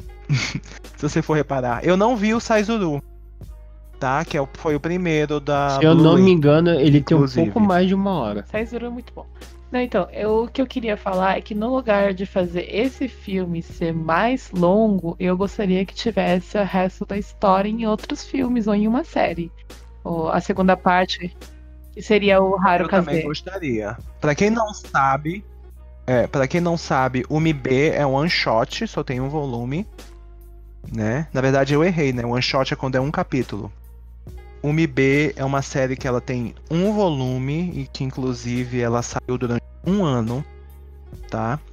E acredito também pelo sucesso que fez, pela recepção, a autora fez a continuação que se chama Harukaze no Etranger, que começou em 2014, logo depois de acabar o MB. E agora tá no terceiro volume, se eu não me engano. Quarto. Quarto. Né? E. Acabou de sair o volume Quarto, 4. ó, ainda não li o quarto. mês Que bom que passado. você me avisou. É, ó, ainda não li o volume 4, estou feliz, vou comprar. Pois eu vou ler hoje à noite só pra me vingar do Tossamar e dar todos os spoilers. E. Olha aí, os amigos aí, ó. E eu também gostaria muito que. Eu acho que pode ser em filme, não tem problema. Gostaria muito que a continuação de MB, que seria Harukaze no Etranger, que ela recebesse uma versão animada, de verdade. Né? Para mim, essa é uma obra especial. Né? E, inclusive, tipo, ó, eu não contei a minha história com o MB. Eu não, não, não era. Eu me tornei Fudanshi no Japão, tá? Inclusive, é uma coisa recente né? Que aconteceu. E eu conheci a Paty, que é do Blime, que é um canal famoso, né? Inclusive a Almeco faz parte. É o maior site de PL do Brasil. Isso, nós fizemos um rolê. Tu tá BL de sacanagem tu viu o Fudanche né? aí. Mas já tinha Não, calma lá, calma lá, o Yanryu. História. Antes disso, eu tinha lido uma coisa ou outra, mas eu não era, digamos assim, não era muito apreciador, não lia muita coisa, né? E já conhecia a Given, inclusive. E a gente, a gente foi numa uma exposição, era que uma loja ela tinha feito uma área especial por conta do lançamento de Saizuru, né? O a, lançamento não, o anúncio. A, a loja tinha feito um espaço especial por conta do anúncio do filme de Saizuru e de Given. E, gente, tinha tipo uns painéis enormes de Saizuru, um outro painel enorme de Give, os goodies e num cantinho mínimo, assim que tipo assim, praticamente escondido, tava o MB no Etranger e o anúncio do filme do MB, né? E aí quando eu vi a capa, a capa me chamou Ah. de primeira, porque vocês falaram é da questão verdade. dos A capa, cenários a capa de, do, filme. mangá e a capa do filme, eles são muito bonitos. Não, todas as capas, né, não só do MB, mas do Harukaze, é a autora, ela faz umas umas ilustrações muito lindas. Então, tipo, a capa do mangá me chamou a atenção, o pôster do filme me chamou a atenção e eu pensei, quero ler, né? E nesse dia a Paty comentou, ah, olha, o MB no estrangeiro, vai sair o filme, etc, e não sei o que. Eu me interessei, mas eu não decorei o nome. Depois, né, a gente se conheceu quando ela estava aqui em Tóquio, nos adicionamos no Twitter, e eu resolvi perguntar a ela, lembra aquela série que a gente viu lá? Como era o nome que eu não lembro? Aí ela me passou, e eu fui atrás para ler, então eu me apaixonei de tal forma que eu pensei, meu Deus, esse é o estilo que eu gosto de ler. E eu comecei a procurar outros é, mangás nesse estilo, né, de UMB, que tipo assim, é, é, um, é uma série que tem uma sensibilidade difícil de você encontrar. Né? E olha que eu leio muito shoujo. Eu espero que, Tá. eu espero que a Paty escute isso. Eu vou mandar pra Paty. É, eu espero é sua, também. Paty. Então é culpa da Paty, porque eu acho que tipo assim, foi o UMB que, digamos, abriu a porta do meu mundo para eu começar a ler mais BL. Ah, então, ainda bem que foi É. o MB e não a outra coisa que a gente foi ver antes disso. Da exposição de uma certa Não sei do que você tá falando. É. Ah, tá. Com cenas meio. É, gente, a gente foi numa exposição da Harada. E eu confesso que a exposição dela não me deu vontade de ler. né? É, os, os mangás da Harada é bem pesado. Não, depende da obra, né, na verdade. Eu também fiquei com essa impressão lá, mas aí, é, tipo, eu- eu estava com as especialistas do assunto, né, e aí elas já me explicaram tudo também durante a exposição. É ótimo que a exposição nem tinha guia, mas as meninas do Blime foram minhas guias. Falaram, olha, esta obra aqui é isso, olha, este ventilador aqui está presente no mangá tal. Não posso dar detalhes do ventilador, porque é muito pesado. É, eu lembro da cara dele quando ele viu o ventilador e eu- uma olhou pra cara da outra. Nós Não, três, eu- blind. Eu lembro da minha sensação quando eu vi esse ventilador no mangá, quando a Umeko me mostrou. Não, então. Aí eu olhei pra. Eu, eu e as meninas, uma olhou pra cara da outra e a gente começou a rir. E eu sou o Saba chocado olhando pro Não, olha. ventilador. Google pesquisar. E teve, não, mas o ventilador não foi o clímax. O ventilador não foi o clímax. O clímax dessa exposição da Harada foi o ferro de solda. Hein? Esse eu não sei. Esse eu não Ferro de solda, gente. Então pensa que o seguinte, uma pessoa que não tinha muito conhecimento de BL, malmente gostava de Given e, e ver numa produção ver um, um ventilador e um ferro de solda erótico, eu fiquei um pouquinho assustado. Um pouquinho. Eu falei, gente, não é possível, gente. Olha, fica falando isso aí, depois você vai ser reteada de novo. Eu sou Fujoshi. Eu tenho direito porque eu sou. Né? Porque eu nossa, eu consumo, pago eu muito. compro, eu gasto É o- dinheiro. Sou. É o local de fala, não, velho. E eu sou louca, Ah, é assim que é o meu. Você tem que ver a biblioteca que ela tem de, de BL verdade. aqui em casa. Então, assim, eu contei essa história toda de UMB pra dizer o quanto o UMB pra mim é um mangá importante. Então, eu acho que eu fiquei com esse sentimento de que eu queria um, um, um filme mais longo, mas, né, aceitei. Aceitei e espero que saia a continuação. Eu acho também Né? que conta muito a questão de que o MB é um filme gostoso, sabe, de você assistir. Ah, E que quando chega no final você fica, mas não quero! Eu não quero sair daqui, eu quero ficar aqui, quero ir pra Okinawa. Quero viver as coisas que esses meninos estão vivendo. Então, tipo, é, a trilha sonora, a- as paisagens que a gente já cansou de falar e o próprio ritmo da história é um negócio que não, não é difícil de você assistir, sabe? Você assiste, você aproveita e você nem percebe que, que passou. Então, além de ser curto, ele, o ritmo do negócio faz você achar que é mais curto ainda. Porque quando a gente se diverte, Ele é, ele é delicado. Ele deixa com essa sensação de ele é delicado, mais. mas não é aquele delicado que você sente sono, sabe? Eu ainda vou mais longe, eu digo que é o Ghibli dos BLs. Mas eu acho que eu fiz um post Ah, no Twitter comparando com a sim. Ghibli, falando que a beleza, pra mim, do- da fotografia foi comparável. Não, não só a fotografia, a sensibilidade da história, o, o romance como ele o é Yanryu, desenvolvido, ele é quase muito não lindo, gente. Ghibli. E aí ele gostou muito mais de, do MB. Eu vou, vou ser hateado De aqui. novo, Cancelado. você gosta de ter inimigos, né? Eu, eu vou ser cancelado de novo nessa, nesse podcast. A gente vai ter que fechar esse podcast porque. Ai, gente, é difícil, mas vai ter que falar. Eu não gosto de Ghibli. Gosta de um filme ou outro. Esse episódio vai viralizar. Já era, gente, acabou o podcast. Quero deixar claro que Tem- eu tô construindo outro podcast somente com meu nome e eu não vou ser vinculada mais. Vamos, ah, eu vou me juntar com a Almeco e a gente vai fazer outro podcast. A gente vai excluir o Yanryu. Ele tá muito polêmico, eu achava que o polêmico ia ser eu, gente. Não, então, porque tem, na verdade tem dois filmes do Ghibli que eu gosto bastante, que é o A Princesa Mono, Mono- Mononoke e o Kazetatino, que eu não sei como que é o título em português. É Vidas ao É Vento, né? Ajudem aí. Isso, Vidas ao Vento. Esses são os dois filmes que eu mais gosto do Ghibli. O resto pra mim tanto faz. Não precisa falar tudo faz. Nossa, não, eu também. gosto bastante Inclusive, de eu Ghibli. quero fazer um podcast só Gosto bastante. Ficarei de orelha. Podemos, podemos.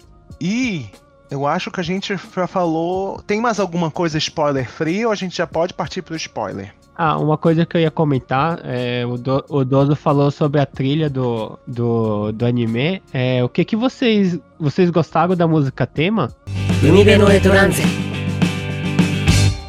A música tema se chama Zokon, da banda Mono no Aware. E eu escutei a música antes de ver o filme, tá? E a primeira vez que eu chutei a música, eu não gostei. Eu também não gostei porque ele não me como, como eu já sabia que o anime ia, ia se passar em Okinawa, eu tava esperando um, um, um tema mais puxado pra música daquela região. E eu não achei que Zokon fu- pegou o, o clima da, da história. E, e tanto da história quanto, quanto do lugar. Pois é, mas eu não sei explicar, talvez fosse a emoção do momento. Sabe? Porque eu, quando eu escutei no cinema de novo a música, né? Eu gostei dela. Parece que ela se encaixa de alguma forma. Então, eu não, eu não senti isso, porque é, o Saizuru, a música tema dele, Nossa, é Na hora- perfeito. na hora que ele sai nos, vem nos créditos, nossa, me pegou de um jeito, tipo, eu, eu saí emocionado só com a música. O Give foi a mesma coisa. E no MB eu não achei isso. Não, é, Se eu for comparar a música de Umi B com Saizuru e com Given, ela definitivamente está em último lugar, né? Mas assim, a minha experiência de escutar ela antes de ver o filme e depois de ver o filme mudou um pouquinho. Eu gostei da música, mas não é a minha preferida, tá? É que é, não sei, não sei se ela passou o mesmo sentimento pra você, mas eu achei ela muito alegre, em vez de ela deixar um tom mais meio roma- é, romântico, sabe? Não sei, mas é porque eu, É alegre. eu achei alegre o momento, né? Sem dar spoiler, eu achei alegre. E vocês, vamos escutar o, o Dozo e o Dai. É, eu gostei bastante da música, inclusive coloquei ela na minha playlist de animes de 2020. Eu também botei só pra ficar escutando, mas é, eu também não. Ainda eu não consegui gostar dela. Escutando pra ver se você gosta? É. Gente, eu vou pro time do Yamil. E eu vou dizer que eu não tive a menor vontade de ouvir a música de novo depois que eu saí. Pois é. Eu achei ela um pouco esquecível, assim. É, eu acho que pra um filme daquele, sabe? Tipo, de tudo que aconteceu, eu acho que a música ela precisava estar no mesmo nível da história, pra ela poder ser marcante quanto como a história foi. Uhum. E aí eu não achei ela no mesmo nível e acabou que a história engoliu, sabe? Eu- a música pra mim foi a última coisa que eu prestei atenção. Isso é verdade. Não, tipo assim, eu gosto da música, né? Mas se eu for comparar com, tipo, com o que eu senti com as músicas de Given e de. Eu nem vi Saizuru, tá? Eu só escutei a música de Saizuru e tô apaixonado pela música de Saizuru, que é. Isso é verdade, entendeu? Ela não tá no mesmo nível, mas de alguma forma eu gosto dela. Pra falar a verdade, eu não lembro dessa música no filme. Eu não sei quando ela apareceu no filme. Então. então É, foi bem esquecível pra ela. É, então é, foi esquecível pra ti também. foi marcante, então eu não lembro da Não- música. Não foi em si. marcante, né? Eu escutei ela, eu escutei ela depois, aí é outra história, mas Uhum. ah, eu assim, nossa, eu, eu amo essa música, não. Eu não... É, porque o- os últimos filmes que a gente assistiu, que foi o Saizuru, o Given, e antes de a gente assistir o, o a gente assistiu o Hataraku Saibou. E a música tema do Hataraku Saibou, mesmo sendo um anime tipo meio shonen, a musiquinha tema dele era muito legal. Que lembra muito a abertura do anime. E essa do Omibe é, é bem esquecível mesmo. É, isso eu concordo, eu concordo. Apesar de eu, de eu ter aprendido a gostar dela, eu também acho que ela é bem esquecível. Eu acho que é por Infelizmente. causa do que a gente Uhum. viu, Given principalmente, e o, tanto Given quanto Saizuru, na verdade, eles têm um impacto musical muito grande, né? E eu acho que o filme todo de Umi B, ele tem a trilha sonora muito bem construída durante o filme. E aí no final foi. É, é só esse detalhe que eu não lembro, mas não é um negócio que me faz tirar a nota do filme. Eu só não lembro. Ó, se fosse pra trocar essa, essa música tema por um- uma, um- uma banda legal, eu queria botar o Funky Monkey Babies. pra quem não conhece, Procura no YouTube. A, as músicas deles encaixam certinho pro, pro Mimber. Nada, eu colocaria Kiroro. Kiroro também encaixaria muito bem. Kiroro, no, nossa, no Kiroro é pros velhos, tá? Kiroro é, são duas meninas que são de Okinawa. Kiroro, Kiroro é ia ficar perfeito mesmo. Depois procura quem não conhece. Então vamos agora, gente, comentar o filme diretamente. Né? A gente vai comentar as cenas, é, comparar com o mangá preciso, então a partir de agora estejam avisados que vai ter spoiler.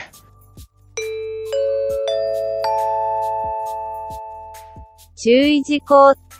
ただいま、ネタバレサービスに変更させていただきますので、ご理解を願い申し上げます。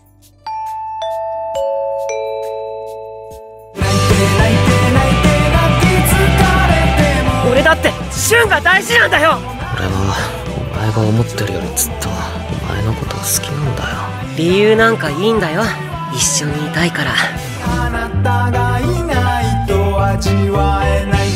Então, gente, vamos começar agora discutindo as cenas do filme em si. Né? O filme ele tem mais ou menos, tipo assim, o primeiro arco é quando eles se conhecem, né? Que o Shun começa a reparar no Mio é, na praia, né? Até ter tomar coragem de falar com ele. O que vocês acharam? Vocês têm algum comentário sobre essa primeira parte? Eu tenho. Mas eu quero primeiro escutar vocês. Alguma coisa que chamou a atenção? Porque tipo, é logo o início do filme, eu acredito que tem aquele momento de você começar a ser absorvido pela história. Como foi isso pra vocês? Não, uma coisa que eu fiquei. Eu, eu, eu percebi depois de ler o mangá, assim, uma, numa comparação, o filme ele coloca, pelo menos a, a minha impressão assistindo, o Shun como protagonista mesmo, né? A gente começa a história do ponto de vista dele, olhando o Mio, e eu sinto que toda a história é narrada meio que do ponto de vista dele. É, isso já é uma diferença grande do mangá, que eu acho que o mangá tem o Mio mais como protagonista e o Shun é, é o- aquele personagem que, tá se- que a gente tá tentando desvendar na história, né? É, e eu acho que isso fez o filme. Me deu um, um pouco de estranhamento assistindo o filme, porque eu comecei assistindo e querendo me identificar com o Shun, porque. Primeiro que eu achei que ele era o protagonista, e eu já achava que ele era um pouco mais identificável. Ele é mais velho, ele é um escritor, ele já, já desde o começo do filme ele já se entende como gay, né? E eu achei que o filme meio que colocou isso de ponta cabeça depois. Eu achei que ele. Os conflitos que ele desenvolve ao longo do filme ficou meio estranho. Pra uma pessoa que é mais velha e já, já se entende como gay, os conflitos que ele desenvolve ali com o Mil depois eu achei meio es- esquisito. É, inclusive, né, se a gente for comparar com o mangá, eu concordo com o que tu falas. No, no filme, o Shun ganha mais especialmente nessa primeira parte. Eu sinto, inclusive, que vendo o, filme eu entendi mais o Shun. Tinha um entendimento maior do Mil quando eu li o mangá. Inverteu um pouquinho. E mas essa questão dos conflitos dele, tanto o filme quanto o mangá, claro, como que eu posso dizer? Eu entendo mais ou menos, digamos assim. Eu, eu acho que o Dozo até me falou no final do filme que não faz muito sentido, porque tipo, começa o filme três anos antes, digamos assim, do arco principal. E como tu falaste, o Shun já é mais velho como gay. E aí, quando tem o time skip, na verdade, quem tá com os Sim, conflitos de sexualidade é ele. Né? Então isso dá um certo bug. Apesar de eu entender os motivos dele. Né? A, história, a história, pelo menos, começou. é, conseguiu me, me dar os motivos dele. Uhum. Né? Então eu passo um paninho aí, pra variar. Mas é, é realmente o que tu falaste é verdade. O que eu achei bem legal no anime é que o jeito que o Mil tratou tudo, né? Quando passou esse time skip, ele já veio decidido. Eu vim pra ficar contigo. E sobe os créditos. Acabou o filme. Não. bem isso mesmo. Eu, eu senti falta da explicação das drag lá, do bar dos viados. É verdade. Teve muita coisa. E você, Dozo, sobre essa questão? Antes da gente partir pro próximo tópico. Assim, é, eu concordo com o Daisuke. Eu achei que. é, eu não tenho problemas do, do Shun ainda- ainda ter questões a se resolver com a própria sexualidade. Eu acho super válido. Só que eu acho que ele se distanciou muito do personagem que eles apresentaram no primeiro arco, sabe? Uhum. E, e- e eu, e eu achei isso um pouco irreal, porque, tipo, no primeiro arco ele tá lá, ele tá meio que bem resolvido, digamos assim, e ele vê um carinha que tá lá, que tem o interesse dele, ele não só toma iniciativa, como ele toma um toco, e mesmo assim ele não desiste, continua. Então eu, eu acho meio irreal uma pessoa ela partir desse ponto e regredir totalmente pra chegar no futuro e, e ter todo, todas as questões e tal. E aí o menino volta e fala, ah, eu quero ficar com você. Ele, ah, não, não quero saber. Sabe, tipo, é, ele virou um tsundere, meio Hum. que assim, de, de dizer que, ah, não, não sai daqui, nossa, que nojo, o que, que você quer, não sei o que e tal. E eu achei isso distante demais do que eles apresentaram no primeiro. Talvez se no- o- a primeira parte não tivesse sido. Ele não tivesse tão de boa e tão, né, na moralzinha com a sexualidade dele e, e com o Mil e tudo, talvez eu não tivesse tido esse, essa estranheza. Se ele fosse assim, tivesse essa personalidade meio tsundere desde o começo, eu acho que eu aceitaria um pouco melhor, mas eu também senti, senti um, um efeito, assim, um impacto quando eu- o tempo passou, né? Meco. Eu não tenho nada a acrescentar porque eu concordo com vocês. Porque no começo ele tava totalmente de boa por ser gay. E aí depois ele fala assim: Uhum. Eu estraguei você, né, meu filho? Não que ele não tenha estragado, né? Porque o menino era hétero e de repente virou viado. Mas. ah, Tanto que, ele- que eles falam que ele- ambos já tiveram experiência com mulheres já. né? É, é, então nessa parte eu fiquei meio. Do anime me deixou meio na dúvida umas coisas que a gente vai falar mais pra Uhum. frente.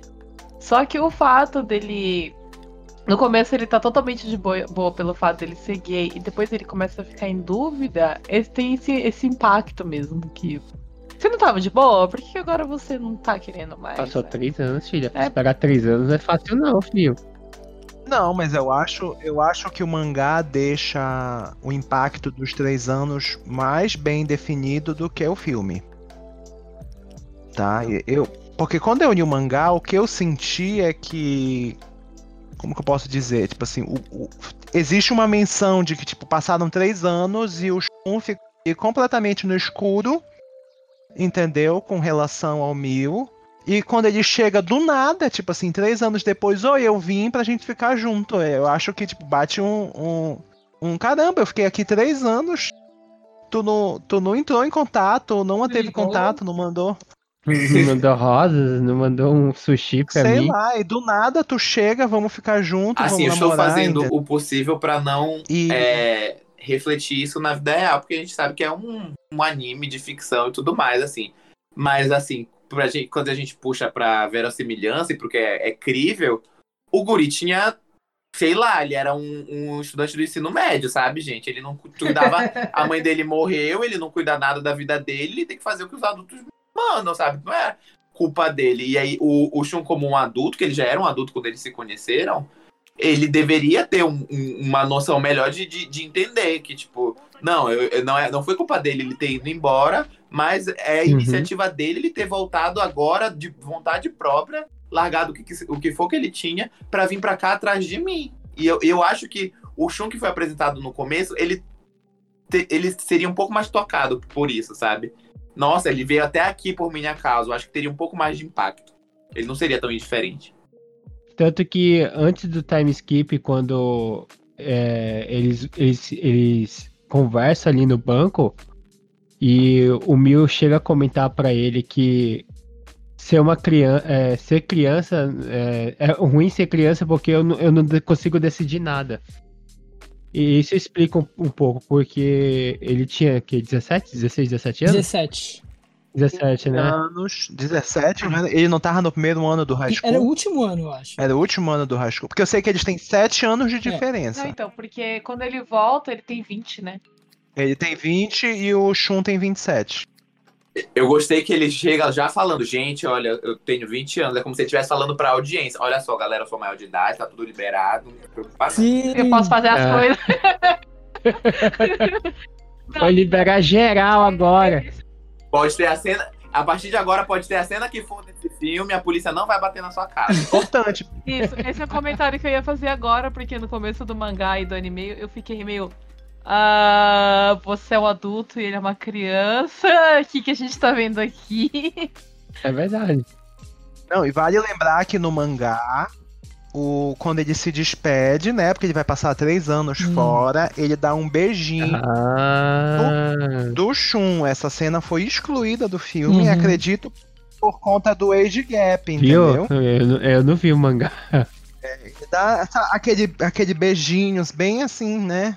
Despedida. No cantinho do, do rosto. Boy, me espera, tá? Isso. Aí ele fala, ah, eu vou passar três anos fora.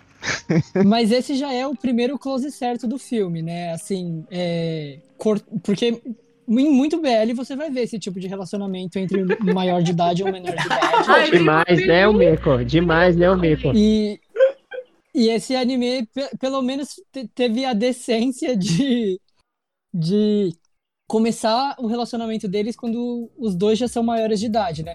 Mas o filme, quando eu comecei a assistir, eu não sei se eu perdi, porque eu tava meio zureta, mas eu não, não lembrava de ter falado da idade do, do Shun no filme. Então, por, No, no, no show não, não, não chega a comentar. Não fala. não fala, então eu fiquei, a- a- eu fiquei um bom tempo no filme tentando entender se ele era adulto ou não. E falando assim, será que eu posso chipar esse casal ou é melhor ficar na minha? É, É. É melhor esperar o time skip. então eu fiquei muito feliz quando veio o time skip e a gente vê o Mil que passou de, de Sasuke praiano pra uma pessoa mais. né? E Alegre. como o Dozo falou, ele já chega avisando: olha, gente, 20 anos tá liberada a parada Posso aqui. beber, posso pegar. Posso... Não, pior que o, o que eu achei mais. ah, Uma das personagens mais engraçadas que eu, de- que eu achei desse anime foi as- uma das meninas, a mais velha, que eu não lembro o nome A dela. Eri. É, a Eri. Eu, nossa, meu, essa daí. Aí quando eu descobri que as duas eram, é, eram um casal, eu, putz, Ai, elas são muito Ah, elas são fofas. incríveis. Elas são muito Sim. fofas. Elas são as amigas que Elas você são quer muito ter fofas, perto de gente. você. Mas sabe de quem eu gosto mesmo? Da Ah, Obatian. sim. Ai, eu amo a Batian. Batiazinha. A Batian é muito demais, gente. Ela é a Batian desconstruída de Okinawa. você tá entendendo que chega assim, Ah, você teve é um problema com a família porque você saiu do armário? Vem morar aqui na minha pensão, gente. Essa aí é a minha Batian, gente. Olha, eu morava. Meus pais estavam aqui no Japão, né? Quando eu era, eu era adolescente. Então, eu fui morar com a Batian. E não era só eu, era eu, meus irmãos, primo e uma prima que foi rejeitada pela família. Quer dizer, é tipo uma pensão dos primos lá em casa. E a minha Batian era essa aí, ela adotava todo mundo. Você chegava em casa, a Batian te adotava. tinha careta do dia? Não, mas eu tinha misoshiro, porque a minha baixada sabia que eu amava misoshiro, então ela fazia misoshiro três vezes por dia. Pô, três não tinha careco. Ebitém? Bachá era. E ela nem falava português, né? Então, mas ela adotava todo mundo. Mas olha, a Batian ela é incrível, gente. Eu sou foto da Batian nos grupos tinha comprado. Ah, tinha. ah, ela lembra. Tinha? Não, se tivesse, eu teria Ah, tá. comprado. É que não deu pra ouvir. É, essa Bachan, ela é muito Bachan do, do Nihon, né? Bachan do Japão, né? Uhum, muito, muito fofa. Inclusive tem uma cena que eles tem uma parte que eles meio que brigam e aí o menino tá, porque eles sempre jantam juntos, e aí ele vai, ele vai falar lá com a Batian, ah, Batian, a gente vai comer mais tarde, não sei o que, a Batian já saca tudo, e já fala, vocês brigaram, né? Não tem problema, vou deixar a comida guardada. É, ela aceita todo mundo, lésbica, gay, qualquer um. Porra, é, essa Batian é nota 10. É só ir morar lá na pensão dela em Okinawa. é longe, não tem correio, mas tem, mas tem, a- tem o mais importante que é a aceitação. Mas antes de passar pro time skip, eu acho legal, de certa forma, tipo, o, o, o encontro deles meio que começa com o Shu tomando uma atitude, né? De ir falar com o menino, né? De Dá- levar o pão. e depois dar o lanche pro menino, né? Ô meu Deus, parece que ele tá ajudando um desabrigado. Meu. Conquistou pela barriga, galera. Assim que arranja marido, É gente. assim que eu faço, gente. Hã? Tu não me ofereceu comida, não, caramba. Você me ofereceu comida. E eu acho que, tipo, nessa primeira parte, o toca um pouquinho no trauma do Shun, né? Com relação a- ao que ele sofreu na época de escola, quando ele tava se entendendo como homossexual, né? E aí, quando o Mio fala pra ele, eu não lembro exatamente o que ele fala. É, Kimoi. Eu não lembro se ele fala que ele é Kimoi, ou vocês lembram? Kimoi. Eu esqueci agora. É, mãe, né? Que ele é Kimoi, né? E aí ele desmaia. De tão traumatizante que é aquilo pra ele. E depois o menino percebe a merda que Você percebeu, só que o senpai dele que ele gostava é igualzinho o meu? É idêntico, eu achei que era ele. Idêntico. É, então. ele. Não, não percebi, tu acredita?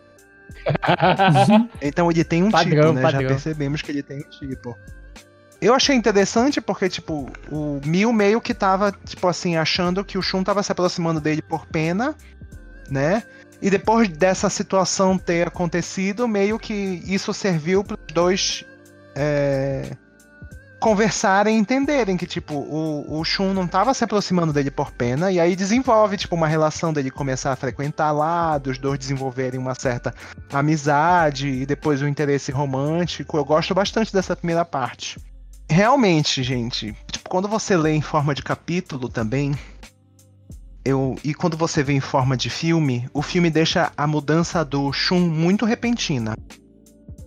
Muito repentina. Que talvez quando a gente lê em forma de capítulo no mangá, a gente não sinta tanto. Sente, mas não tanto quanto no filme. Porque no, no filme, o time skip. Tá, o menino diz que tá indo, dá o time skip de repente o Shun já não quer mais saber de nada.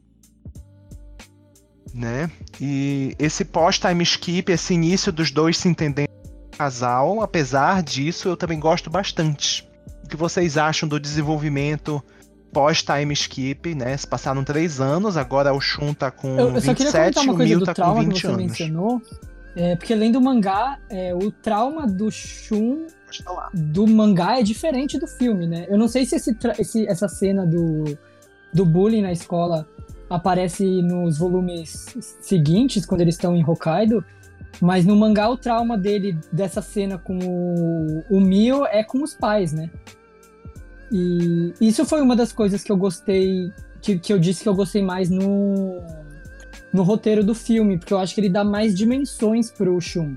Porque o mangá, é, como ele é um volume único, né? É, eu sinto que ele tá toda hora batendo na tecla do problema do Shun com a família, que é o, o, o mote principal dele né, nessa parte da história no mangá, né?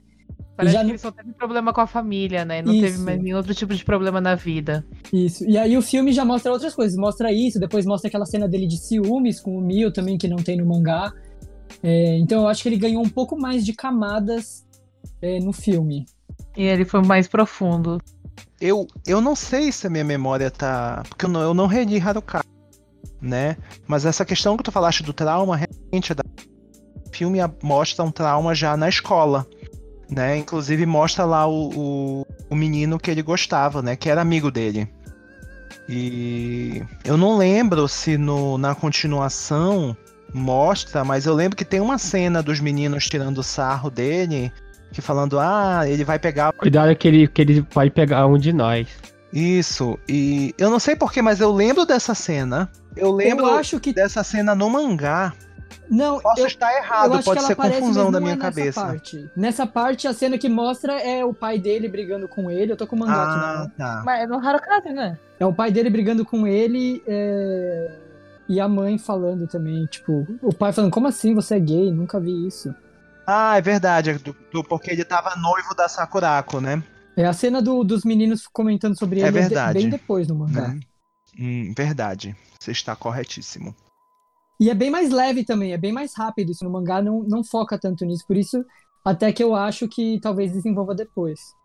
Uhum, uhum. O, o sentimento do filme é, é, mais. Como que eu posso? É melhor transmitindo o, o, o, o quão traumatizante foi aquilo. Eu uhum. acho que foi melhor transmitido no filme do que no mangá, de fato. O Shun realmente, eu acho que eu, eu quando eu li o mangá, é, eu acho que eu tinha um, um apego maior ao Mio. Né? E o filme ajudou a construir melhor o personagem do Shun, de fato. Apesar de que no Harukaze, o Shun é mais abordado. Né? Já não dando spoilers. É... Quando o Mil volta, né? Que ele volta atrás do, do Shun. É, para mim, foi ne nesse momento que ele volta que eu me, me vendi completamente pro filme. Uhum. Pelo seguinte motivo, porque o meu é muito cadelinha de boy. e assim, relatable, sabe? Tipo, gente, eu vi aquilo e falei, gente, quem nunca? Quem, quem nunca, assim, atravessou o país para ir atrás do, do, Eu ia falar rabo de saia, mas não ia fazer muito sentido. Mas... Tudo bem que eu Peraí, deixa eu fazer um comentário antes de você terminar, que eu comecei uhum. o podcast falando assim, nossa, a gente tem aqui universitários, aqui o pessoal que lê é, artigos acadêmicos para se entender, e aí vem alguém aqui e fala, não, ele é acadêmico. assim... Super classudo. A elo- eloquência em primeiro lugar, gente, por favor. Não, mas é real, assim, eu vi várias atitudes do Mil. E assim, eu sou uma pessoa que chora muito também. Né? Eu estou me expondo aqui no podcast. Não. Nossa, é, eu, eu, triste. eu sou e o, e o 12 a gente, vai, a gente vai criar um riacho no Gente, cinema. gente, eu sou a pessoa mais macha nesse Com podcast. certeza. Eu não choro. Assim, eu, eu. Se eu estiver discutindo com alguém, a chance de eu chorar é muito grande. eu ficar com. Porque eu choro de tristeza, eu choro de raiva. Assim, às vezes eu tô com muita raiva da pessoa e acabo chorando e fico com mais raiva ainda porque a pessoa me fez chorar. Então, é, toda essa questão dele, dele ser muito. Assim, às vezes até um pouco é, demais, assim, um pouco too much pra cima do, do Shun. Eu, eu me identifiquei muito. E eu acho que é, também deu uma dimensão pra ele, no sentido de que é, ele passou por cima de um monte de coisa em função de ele estar gostando do, do Shun, sabe? E eu acredito que isso deixou pra mim, como espectador, é, uma impressão de que o, o amor dele era muito genuíno, sabe? Era uma coisa que era natural e que ele não via as coisas demais que ele tava fazendo como nada demais. Porque pra ele, ele tava simplesmente demonstrando e, e ele não, não tava pensando naquele amor que ele sentia, sabe? E eu, então, quando eu vi aquilo, eu falei, gente, não, já era, eu já amei esse filme. Eu vou sair daqui estressado, vou querer comprar figa, bonequinhos, cara. Ainda bem que não tem, né, ainda. Ainda bem que ainda não tem, senão já era um salário. Sobre o desenvolvimento do Mil, é verdade essa questão desse amor genuíno, né? E, apesar de eu não gosto da forma como ele fala algumas vezes, hum. ah, eu gosto de mulheres, mas eu gosto de você. Entendeu? Eu não gosto muito desse jeito de falar, digamos assim. Apesar de que talvez seja também a falta de vivência, a falta de entendimento do, do personagem propriamente dito. Mas o que eu senti é que, tipo, ele, depois da perda da mãe dele, ele se colocou numa posição de, tipo, de sofrimento e de pena, que, tipo, a primeira pessoa que viu ele fora disso, viu ele como ser humano, sem, sem colocar pena no meio, ai, coitadinho dele, não sei o que, vamos dar atenção por causa disso, talvez tenha sido o Shun, e por isso que ele criou esse apego com o Shun e desenvolveu esse amor, né? E só que pra ele aquilo era uma coisa nova, né? Tanto que ele, ele chega a falar que esses três anos ele também, ele também pensou a respeito disso, né? Sobre namorar um homem e mais pra frente, né? Tô pulando aqui, porque, tipo assim, logo no início, o. Como o Dozo falou, o Milk ele meio que é meio atirado pra cima do Shun e o Shun fica o tempo todo rejeitando ele. Meio? Ele implora, né? Exatamente, ele fica assim, pelo amor de Deus, homem, eu tô aqui. Voltei. E o Shun meio que ignora ele totalmente, ele tá sempre lá, cadelinha de boy, né? Depois de eu pagar uma passagem pra Okinawa, meu filho, o mínimo que tu tem que fazer é de mais Que a- uma das partes que eu mais gostei no filme, comparando com o anime, com o mangá, foi a festinha lá, que, que festinha, né? Que- Aquelas jantas que aquelas meninas estavam fazendo com eles e o Mio que tava é, uma, uma pessoa triste, uma pessoa fechada, começou a fazer parte de uma família. Aquela parte Nossa, foi é pra mim no anime, o filme, Uhum. é, foi que, uma das partes que fez diferença entre o mangá e o anime, que foi ver todo mundo ali naquela animação, todo mundo comendo, e ele fazendo parte disso, não, te- não sendo um Família, peso né? ali. É, não sendo um peso ali. Essa parte foi onde eu vi que, nossa, o filme ele trabalhou muito melhor. Algum, alguns detalhes como esse, que fez com que eu me emocionasse muito ali. É, esse- esses momentos de convivência que são retratados, eu também achei assim, muito legal. E tipo assim, é uma série que ela é muito leve, sabe? O plot dela é leve de certa forma, apesar tipo tem, tem momentos de que lida com traumas, seja do Sun, seja, seja do Mil, mas no geral eu acho que ela é uma série muito leve, muito bonita e ela mostra coisas do dia a dia, né? Ela desenvolve os personagens, as interações com coisas simples, ah, os dois conversando num jantar, ou então o Shun tá trabalhando, tá tentando escrever e o Mil ajudando na casa, na pensão e etc. Então, realmente, isso é uma coisa que pra mim é muito bonita, a forma como o plot se insere em Eu situações quero dinheiro dos cotidianas, dois, digamos dos assim. dois trabalha direito. Mas deve ser muito barato lá a pensão da tia, né? Da Batian. é, porque ninguém faz nada, né? O pessoal tá vindo de baixo. ah, mas eles. eles o, o Shun realmente eu não sei o que, que ele, ele faz lá, aqui mas o Mil tá caramba.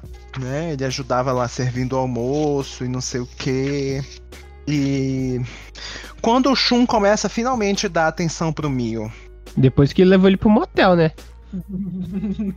Porque. é quando eles têm a briga lá em, na ilha. Pois é, Pau, porque né? o Mil tava todo perdidão lá. Ele foi pedir até Ah. conselho pro, pra drag. Não, esse aí, na verdade. É que no- aqui no filme não ficou tão claro. Ele tava lembrando que quando ele saiu da ilha, ele foi numa. Ele, quando ele tava fazendo baito por aí, ele foi no bar de drag e falou assim: Olha, eu gosto de um cara, eu quero saber como é que isso funciona. E aí, ali foi só um flashback que ele O teve. Ah, é um flashback? É um Flashback? flashback que ele teve. É, que ele teve. Porque quando Eu ele jurava saiu, que era, na- tipo, ele quis Nem eu entender, entendi que era flashback. A roupa dele mudou, gente. A roupa dele mudou. Quando ele foi pra. putz, quando eu, não- eu nem reparei. ele saiu da ilha, ele que. é, as, as lésbicas. Ah, então é por Elas isso que ele falaram- tava aí, quando- parado na frente Isso. do, do bar. Quando ele sa... Não, ele não era. Quando ele saiu da ilha, as meninas falaram assim. Ele ligou pra, é, pra, Shun uma vez. E aí quem atendeu foi uma das meninas. E ela falou assim: Não, que se você não tiver certeza do que você tá fazendo, nem continua vindo pra cá, senão você só vai machucar ele. Então o que, que ele fez? Ele foi tentar entender como é que funciona o amor entre homens. Aí ele foi no bar da drag, foi quis, e quis saber como é que funcionava isso, pra te- ter certeza que era isso que ele ia querer. Era isso que tava acontecendo. O mangá mostra isso. O mangá explora a amizade. Elas são o máximo, gente. Elas são as maravilhosas. drags. É, Só não é nessa parte, não é no nessa Harukaze. parte. E ali não é, é só um parte flashback. história. ele né? tentando entender como funciona o amor entre homens. Nossa, Nossa, pra eu- mim. Eu fiquei viajando nessa parte do. É, do- porque pra mim no, no, no filme parece que ele foi pedir conselho pra drag ali. No mangá também, essa parte. É, naquele momento que ele tava andando desolado momento, pela né? cidade, entendeu? Isso é um- uma das falhas que às vezes tem no mangá bastante, que é você não sabe o que, que tá acontecendo, se é flashback ou não. Ah, tá. É uma das coisas que acontece bastante que eu, eu fico confusa às vezes também. Você tem que ler umas duas vezes, aí você. Ah, tá, tá, isso aqui é flashback também. Eu acho que eu- as drags só É. são introduzidas mesmo no Haru. Maravilhosas elas, eu amo elas. E inclusive eu também não não entendi que era um flashback, entendeu? Porque eu lembro dessa cena. Essa cena quando ela aparece na série é um flashback, certo? Porque ela não aparece naquele momento. Mas quando ela apareceu no filme, eu entendi que era porque quando essa cena tinha acontecido, tinha sido naquele momento. de- carregando cerveja, né? Entendeu? Ele tava carregando cerveja. É, eu não, eu não entendi realmente. Isso me falhou. Eu não entendi que era um flashback. Que bom que você explicou. Tanto que eu achei que depois, quando ele liga pro Shun, ele tava no mesmo lugar. Sim. Eu acho que então, ele tá. Eu também. O lugar. Não, Ele o olhou lugar pro bar e lembrou mudou. do bar O lugar das mudou, não mudou? Ah, tá. Ele tava de frente, tipo, um- meio que um teatro, né? É, aí ele Um lembrou. live, não, live house. É, e aí ele lembrou que ele foi pra um bar das drags pra tentar entender. Que ele, tipo, eu acho que ele tava tentando lembrar o quanto ele foi, o, o que que ele fez pelo Shun, entendeu? É, foi, foi isso que eu entendi, né? Ele tá num momento que, tipo, ele tá fazendo tudo pelo Shun e ele não tá sendo correspondido. E então ele entra numa pequena crise, né? E eu acho que é quando o Shun talvez percebe que, tipo assim, porque o Shun tem dúvidas se aquilo é real, né? Se, sei lá, se é medo de se envolver, ou se é dúvidas se é real, ou se ele vai quebrar a cara. Eu não Porque, sei direito o que passa não, na cabeça do Shun. Era a primeira. Ele não tinha experiência nenhuma com homem, né, o Shun? não tinha experiência nenhuma. E eu acho também, por, por essa questão de, tipo assim, ah, teoricamente o Mil não era. É, não gostava de homens, né? Mas ele gosta do Shun. E talvez ele tenha as dúvidas dele, né? Com relação se, se esse relacionamento é real, se o menino não tá iludido, entendeu? Talvez ele tenha medo de se magoar e por isso que ele não quer se envolver. E eu acho que naquele momento também, quando ele vê Tipo, o menino tá lá na frente do, do sei lá da onde, do live house, chorando. Ele vai buscar o menino, eu acho que ele vê, não, esse, esse menino realmente gosta de mim e esse negócio é sério. Aí ele, tipo, digamos assim, volta um pouco ao chundo antes do time skip, né? Toma uma atitude e leva o menino pro motel. Pro final das contas, dormir. Grande bosta. Sado, vou defender, vou passar um pano pro Shun. Vou passar um pano pro Shun, né? Mas eles deram um Olha, beijinho. se você tá pagando mais de 5 mil ienes, você tem direito de fazer a coisa. Achei machismo. E Aliás, essa cena é bem legal também, porque é, não, não só o Shun tá testando. Eu senti meio que o Shun tava testando o quão sério o Mio tava ali, né? verdade, E- verdade. E tem toda aquela questão deles entrarem de mão dada no motel e todo mundo olhando, que é um Não, pouco diferente todo também mundo do não. mangá. As meninas estavam olhando. Deve ser tudo Fujoshi ali. Não, mas eu digo assim, a pessoa que tá atendendo eles, eles estavam. tipo, O Shun tava agindo. Acho que falou, realmente. Agora que ele falou na minha É, cabeça. tipo, se fez você quer sentido. isso, você É vai como se ver ele que que estivesse você tem que passar testando. pra ser gay. Você vai entrar no motel, vai todo mundo ficar te olhando. Isso. E Cabedão, eles entraram no quarto e imediatamente ele tacou-lhe um beijo. Não foi um beijo, foi deep Porra. kiss. A animação de beijo tá bem bonita. Ah, tem- isso é uma coisa que eu ia falar no começo, eu acabei não falando, mas eu vou falar agora. As cenas de abraço, até comentei com o Yariu, de abraço e de beijo, elas são muito naturais, o que é muito difícil ver em anime. Eu fiquei surpresa, falei, nossa, porque você nunca vê japonês se abraçando assim, e quando eles desenham o negócio abraçado, fica um negócio meio awkward, assim, meio constrangedor. É, e meio nesse- sem jeito, né? Inclusive, essa parte do motel, né? Eu achei legal. Que tipo, primeiro ele dá um beijo, né? Pega de surpresa o Mio, né? E depois disso eles se abraçam e aí já pula pra eles conversando de boa na cama, né? E Ficou. o, o Yanryu ficou puto, né? Porque eles estavam no motel e não estavam transando. Mas eu achei essa cena tão bonita, não, gente. Foi, foi bonita, porque você descobre que o, o, o Shun não tem experiência nenhuma. Até o Mil ele, ele fica assustado. E o Mio já teve experiência com mulheres. Pois é, ele. Nossa, Você tá contando aí, não? Sim, aquele bebê. Do nada ele chega. Sexo Shiose. É, o Dozo quase morre nessa hora. né? Eu Ele soltou um pequeno grito né? nesse um momento. Ai, gente, eu gostei. Conta aí, eu fiquei muito passado. E assim, é, só, só voltando aqui rapidinho pra falar do, de- desse momento que eles entram e aí todo mundo fica olhando. Eu acho que um, um dos grandes trunfos assim de UMB é porque ele ele não é só uma história de amor entre dois homens, mas ele realmente ele trata a sexualidade, sabe? E é uma coisa que eu, que eu não vejo tão bem desenvolvida assim em muitas obras, até até propriamente em Given, o que eu não sinto falta, na verdade, eu não acho que é, cabe, até porque o Given já é bem pesado em outros aspectos, então eu, eu não sinto falta de uma discussão sobre sexualidade em Given, mas é, é, é como se em Given eles vivessem num mundo onde a sexualidade ela é, tipo, não é uma, uma questão, sabe? Que a gente sabe que não é o, o mundo que a gente vive, né? A gente tem várias implicações. E enquanto que no UMB não, ele, a gente vê realmente é, que os personagens eles não, eles não se aceitam tão facilmente. E até quando eles se aceitam, eles ainda têm que lidar com as outras pessoas também se aceitando. Então, é, eu, eu achei isso muito bem abordado em UMB. E para mim serviu para eu, eu aceitar passar um paninho pro. Pro, pro, pro Shun. É, o Pro Shun. Shun. É o, o, o que eu não passo pano. Mas é, É o Shun. e dessa vez eu passei um paninho pro Shun, porque eu consegui ver mais profundidade no, no personagem dele, sabe? E ele dormiu, gente. Eles foram pro motel, né? Tava cansada porque ele tava escrevendo a Então, novel que, dele. né? que doença que ele tem? Ele tem pressão baixa, pressão alta, que ele fica desmanhando direto. Chama brocha. Não, é que ele tra... ele, Ai, ele vocês que são nem, muito ele que maldosos. nem você. ele, ele, ele fica uns três dias sem dormir, depois ele apaga. Não, gente. É, eu ia falar isso. Ah, ainda bem que você explicou, né, Romero? ainda bem que você explicou é que você, brocha. Não, peraí, olha. É um pouco Olha o off-topic, mas uma podcast, vez o gente. Yanryu, ele dormiu por 36 horas seguidas, entendeu? Eu achei que tinha Nossa. morrido. Tá Foi no doido? motel. Eu vou gastar Não, peraí, a gente tava começando a namorar, e aí o menino caiu da escada, machucou as costas, ele tomou remédio de dor, aí ele veio dormir em casa. Aí ele pegou e dormiu, eu fui trabalhar, voltei, fui trabalhar, voltei, o menino tava dormindo. A a minha amiga Nossa. veio em casa pegar umas coisas que ela tinha deixado lá. E aí ele foi, ela foi lá, pegou, nem sentiu ele ali. Ela virou e perguntou, Mika, você não falou que o Yanryu tava lá? Eu falei, tava. Eu não vi ele não. E aí, quando eu cheguei do trabalho, que ele acordou, ele falou: Oi, você já chegou do serviço?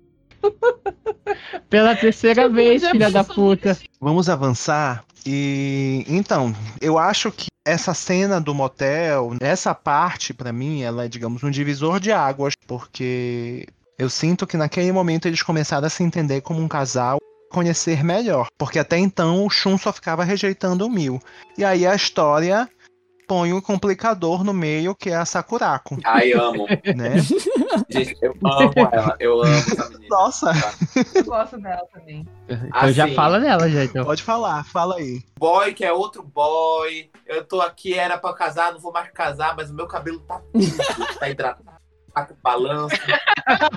Ela- É verdade, o cabelo dela era bem bonito. Pelo amor, a roupa dela, daquele vestido deve ser de grife, tá entendendo? Um chapéu enorme, ela leva pra praia, porque na. Assim, perfeita. Ela foi só pra close, né? Ela é, ela é super. Ela chega com estilo, é, né? refinada, essa menina, ela é tudo.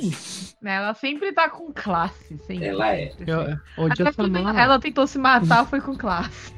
Inclusive, eu acho que a, a própria Sakurako foge dos clichês de BL, porque, tipo, quando ela chega, tu pensa, ah, ela vai vir porque ela vem é, pra ficar com o Shun, porque é o amor da vida dela, não sei o quê, quando na verdade ela é uma personagem que, apesar de ter um amor por ele, compreende a sexualidade dele, apoia ele, né, apesar dos dois terem seus conflitos, claro, e na verdade ela vem porque ela quer ajudar no relacionamento dele com a família. Eu já acho que ela, na verdade, queria uma última chance com ele. Ela queria tirar uma casquinha ali naquele final. também. E quem não quer, né, bicho?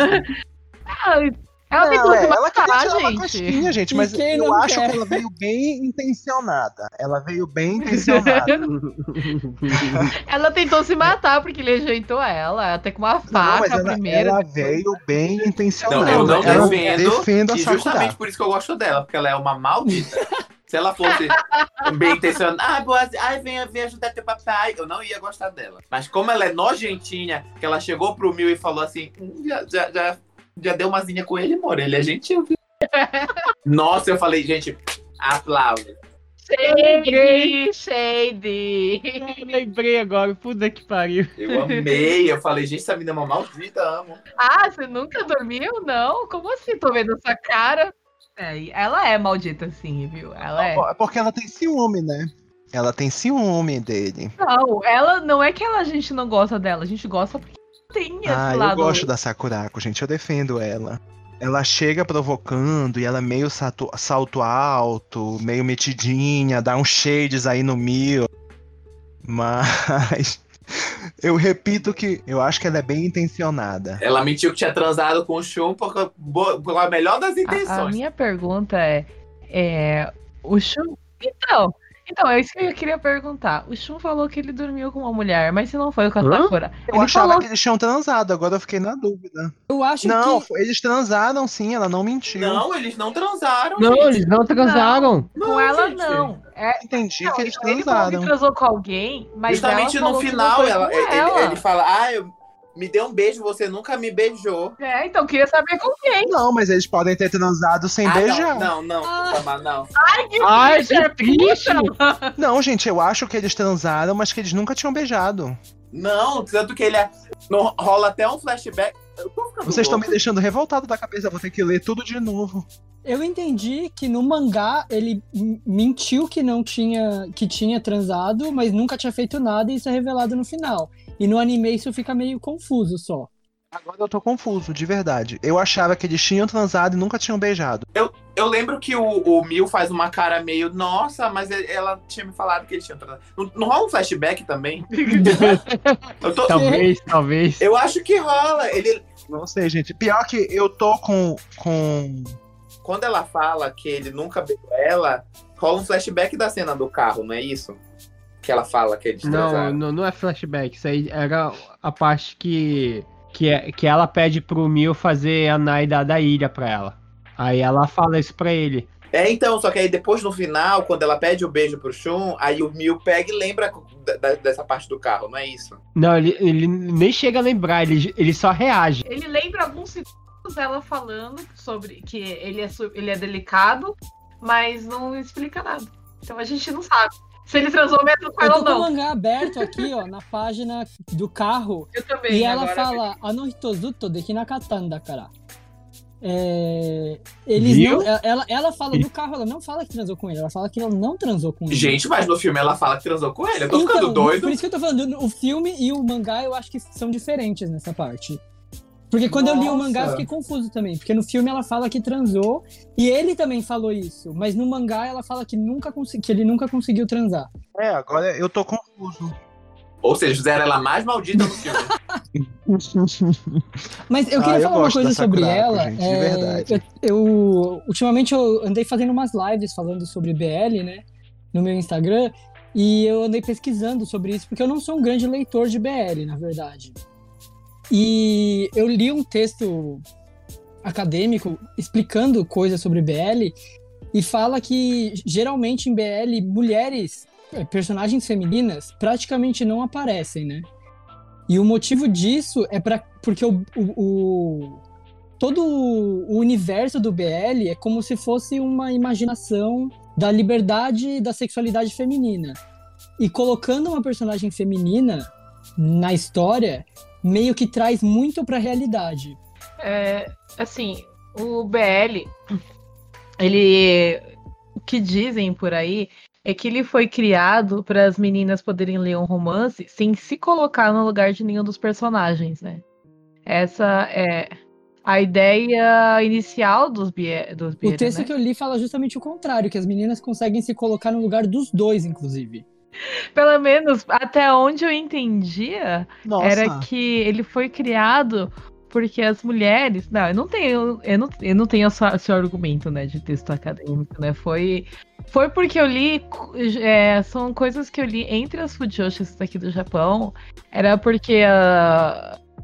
a- você, como japonesas, elas são bem assim, fechadas com relação à sexualidade, elas não falam muito o que elas querem, elas arranjaram um jeito de é, poder ler sobre romance sem, sem precisar se colocar no lugar de submissa, que costumam fazer aqui no Japão, Hum, né? Foi, foi isso que eu entendi quando eu comecei a ler BL, né? hum.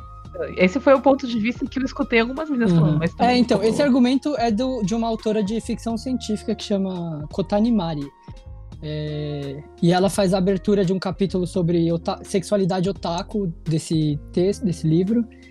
E ela fala disso, que, é, que as mulheres, a- as, as leitoras, elas conseguem se colocar na posição dos dois, tanto do Semi quanto do Uke, e que colocar uma mulher na história traria muito pra realidade. Eu acho que nesse ponto bate um pouco as duas interpretações, né? Não, eu acho que as duas interpretações meio que se completam. Né? Tipo, faz sentido, faz sentido. Parece ser ao contrário, mas faz sentido. Porque se você põe. A forma como a mulher é retratada Sim. muitas vezes não é a forma que elas querem se identificar. Então, quando ela vê um romance com dois homens, é, é- traz, como tu falaste, mais liberdade. É, é, eu acho que, acho que você tem razão. É- é- é, as duas ideias se completam realmente. Elas, elas conseguem expressar toda, todas as ideias e é, fantasias e desejos nessa, nessa narrativa com uma liberdade que elas não teriam se, se tivesse personagens femininas. Né? Inclusive, a vontade de fazer xixi em pé.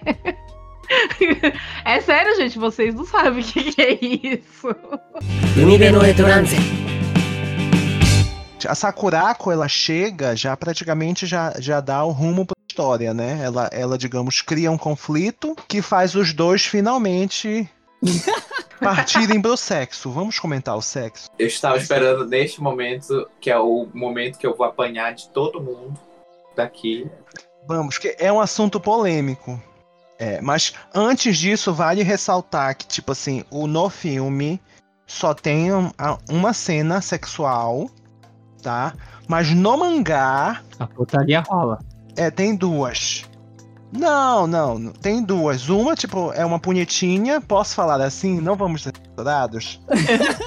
Pode, porque aqui. É um bolinho. tem- É, É uma- não. É uma torta, é um cupcake. Olha.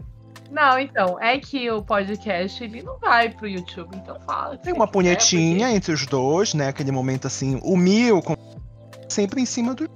Tem um momento ali que rola uma É, ele- punhetinha, porque- amiga. Tô envergonhado. E no filme isso não acontece. No filme isso, isso não acontece.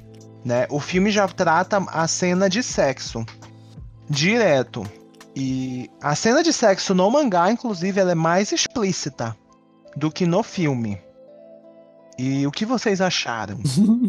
o meu amigo Dozo, já discuti com ele a respeito disso. Sou só, só faltou me engasgar. É, e normalmente, gente, eu, quem me conhece, eu sou o puritano do rolê. Entendeu? E eu discutindo com o Dozo, defendendo a cena de sexo. Mas eu queria que ele explicasse o ponto de vista dele. Gente, vamos lá, vamos lá. Calma, gente, não é tão ruim quanto parece, tá, gente? Eu, eu juro. Vamos lá. Primeiro, deixa eu deixar algumas coisas muito claras. Eu amei o filme, eu achei incrível, eu amo demais, agora virei fã.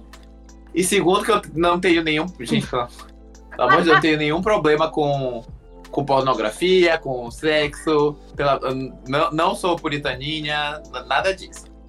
Não é isso. Porém, quando eu estava assistindo, durante a experiência do filme, assim, eu também não tenho nenhum problema com a cena em si como uma cena isolada. Não achei que a cena foi ruim, ou que ela foi mal feita, nem nada disso. O meu problema é que eu achei que rolou uma mudança meio drástica no tom do filme na hora da cena do sexo, sabe? A história é super linda, super bonitinha, ela é, como a gente estava comentando, ela é super gostosa, ela tem uma vibe Okinawa, não sei o que e tal. O filme é muito bem feito, uns cenários lindos e tal. E aí eu tô lá assistindo os flashbacks do meu criança, ah, não sei o que tal. E do nada, posso meter um dedinho? Eu fiquei, mas gente, o que, que é isso? De onde que a gente chegou aqui? Como que, que, que chegou aqui, meu Deus? E aí, e aí, assim, eu não teria, eu não tenho problema nenhum com o fato deles fazerem sexo e de o sexo ser é, meio que descontraído e eles fazer, fazerem representarem com uma, uma, certa leveza até. Só que eu achei que aquela cena ela, ela foi um pouco desnecessariamente explícita demais. Apesar dela não ser explícita, ela não é uma, uma, uma pornografia de mau gosto. Mas, por exemplo, a gente vê eles tirando a roupa, a gente vê a lotion, Mas a famosa foi bonitinho, lotion. porque eles começam a se beijar e o, o, o Mil, é, ele tira a camisa dele e a, e a do Shun e eles ficam se tocando antes, que, pra sentir o corpo do outro. Eu achei isso interessante. E Ariel está defendendo o sexo. Eu tô defendendo o sexo. ah, deixa eu colocar o ponto de vista da Fujoshi aqui. Eu interpretei levemente, assim. É, Coloque. O começo do sexo, quando o, o Shun fala assim: olha, não sei o que, eu já tô preparado, faz aí, peraí. Que não, eu não, não, não. O, o Mil vira pra ele e fala: mete aí. Aí não, eu... e eles estão brigando quem que é. vai dar. Quem... É duas Eu achei. Fala, não, mano, eu tô. Isso meio anticlímax, né? Porque, pô, vocês estão discutindo quem que vai dar, gente? Pô, já chega... Mas pelo menos o Shun, ele é consciente. Ele se limpou antes. Sim, não, ele tava com vontade de. Gente, ele tava com vontade de dar, gente. Ele tava. Ele foi, tava foi, então, foi verdade. Foi premeditado. Foi meditado é, mesmo. Quero estar aqui e faça o seu serviço. E o outro, não, mas é, eu tava pensando, não, não, fica quieto, fica quieto aí, vem que eu tô preparado pra você. Eu achei levemente anticlimático, porém, eu entendo que a cena do sexo foi fanservice. pra, pra Sujoshi. É, foi o que o Dozo falou, que era fanservice, que, tipo, se tirasse a cena, o filme fun... funciona igual, mas Funciona eu igual. acho que o Josh não querer ver o sexo, gente. Porque eu, eu, na minha. Na, quando até, até a metade do, do mangá, eu tava falando assim: esse menino vai morrer virgem, gente. Ele não vai fazer sexo nunca. Não, como eu tô falando, não tenho problema deles fazerem sexo, mas eu achei que podia ser um pouquinho menos, sabe? o tom do, da cena. Um pouco, só um pouquinho, sabe? Só, só. É. Você queria que fosse tipo Giving, quando só, parasse, só aparecia uma, a cara do Mafuyu, assim, meio que su, é, suado, assim, e, ele, e o Yuki passando a mão no rosto dele. Não, e, e assim, até no filme de Given, não sei se eu posso falar aqui, porque é spoiler de outro filme, mas aí, filme, spoiler do filme de Given, galera! Até no filme de Given, que é, é, é um relacionamento entre dois adultos, mais adulto, e, e, o clima do filme é bem mais adulto do que o MB, a, a cena que teve a tensão sexual entre o, o Akihiko e o, e o, Haru, e o Haruki, ele, ela foi bem mais é, sutil. Apesar do conteúdo da cena ser bem mais pesado, porque a gente tá falando de um de uma quase ali de um quase sexual assault ali, né? Mas mesmo ela tendo esse, esse peso, a cena em si ela não foi tão explícita quanto o de B, que tem um tom que é super mais kawaii, felicidadinha, estamos na praia. Sex on the beach. Mas assim... Mas eu achei a cena de B bem, tipo assim, natural. Mas assim, eu eu estava esperando algum, alguém falar exatamente o que a, o Meiko falou, porque eu também achei, a, achei a cena é, fanservice, mas assim, eu não quero apanhar de Fujoshi, então eu falei, não vou ficar na minha. Não vou citar aqui. Mas como a própria Fujoshi já falou, eu, eu, não, eu acho que não tem problema nenhum, gente. Fanservice, você tem que dar fanservice pra quem tá pagando o teu salário, pra quem tá botando o Gohan na tua mesa, entendeu? Paguei duas horas de serviço lá pra eu quero ver alguma coisa. É, então, então, e aí eu acho assim, perfeito. A pessoa fala assim, não, eu, eu o, o público quer isso, tudo bem. Só que aí, quando eu fui conversar pro Sou Sama, gente, o pano que esse menino passou. Eu passei. Foi assim, é, parece que foi, é, sei lá, é, cena digna de Oscar, o, o, a melhor cena de sexo da teledramaturgia japonesa. Porque fala, não, mas, mas foi poético. Foi. Poético. Foi. O, olha aqui o dedinho. Eu, eu, eu lavei. Tá caloxo. Ah, tá caloxo. Detalhe, ah, Sama zero vivência, né? Eu não, eu não lembro, eles chegaram a botar camisinha? Não, então, eles têm a. Eles... Coloca. Olha, gente, é uma cena responsável. Eu, eu quero passar esse pano também. Peraí, uma cena vai, responsável, Daisuke. natural. Fala, Daisuke. Eu quero passar esse pano também, porque eu, eu pensei justamente o contrário. Eu achei que a cena de sexo foi quase que uma desconstrução ali. Porque quando a gente começa a assistir, os papéis ali de Seme e Yuki do BL ficam muito claros do Shun como Seme e o Mio como Uke. E aí, quando chega na cena de sexo que tem essa reversão dos papéis, eu achei que foi meio que uma desconstrução. E eu achei que o sexo foi meio que tratado com muita naturalidade no filme inteiro. Tanto quando o, o Mio, a primeira vez, fala, vamos fazer sexo, vamos transar, é, isso vem também com muita naturalidade ali, é, com, até com um tom de comédia. É, eu, eu já achei o contrário do Given. Eu achei que o Given foi bem mais pesado e, e, e, mais constrangedor de assistir do que essa cena. Que é a proposta do filme em si, né? Sim, sim. vocês têm que entender que o Mio é um. Tipo, ele acabou de sair da. Ele ainda tá na fase da adolescência, ele tá com foguinho. Ele tá com vontade de fazer as coisas. E o outro é o beijão. Todas as cenas que envolvia sexo, eu tava rindo, mas é muito. Muito. O não, cara é muito engraçado. Ele não sexo engraçado, mas tudo bem. Ele não se controlou pra rir no cinema, gente.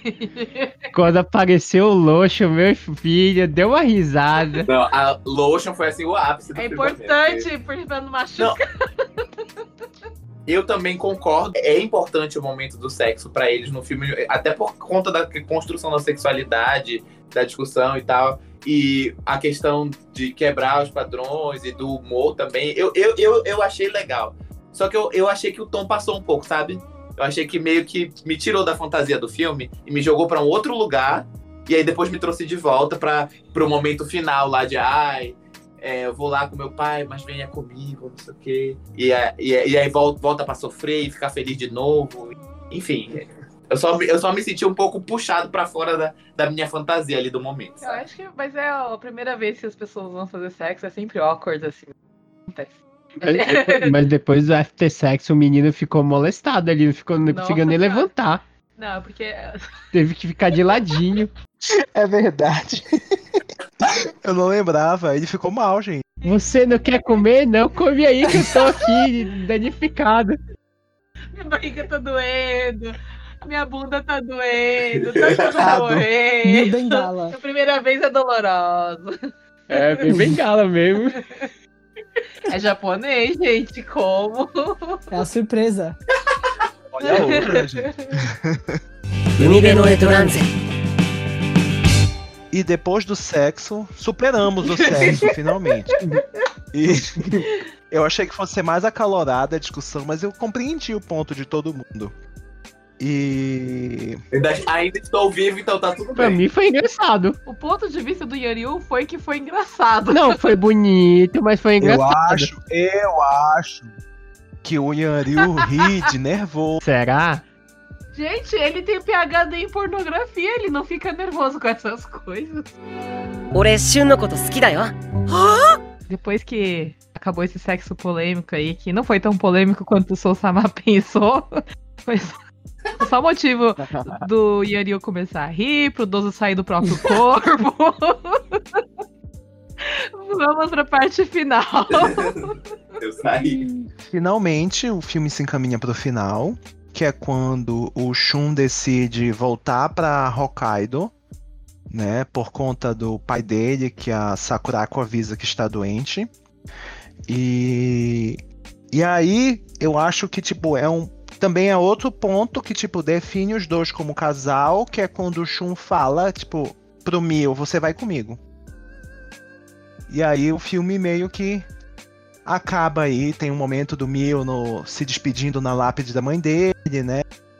Tem umas cenas bonitas, mas basicamente esse é o final do filme e aí abre margem para continuação, que é o Harukaze no Ah, uma parte que eu achei bem bonita dessa, dessa parte final é quando o Shun vem buscar o Mio no túmulo da mãe, ele vem e reza pra, pro túmulo da mãe dele. Aí eu chorei um pouco, Aí ele confesso. pega a mãozinha dele e vamos, Lagrimei um pouco que ele rezou pra sogrinha, gente. Nossa, deixa mas que, deixa que eu cuido agora.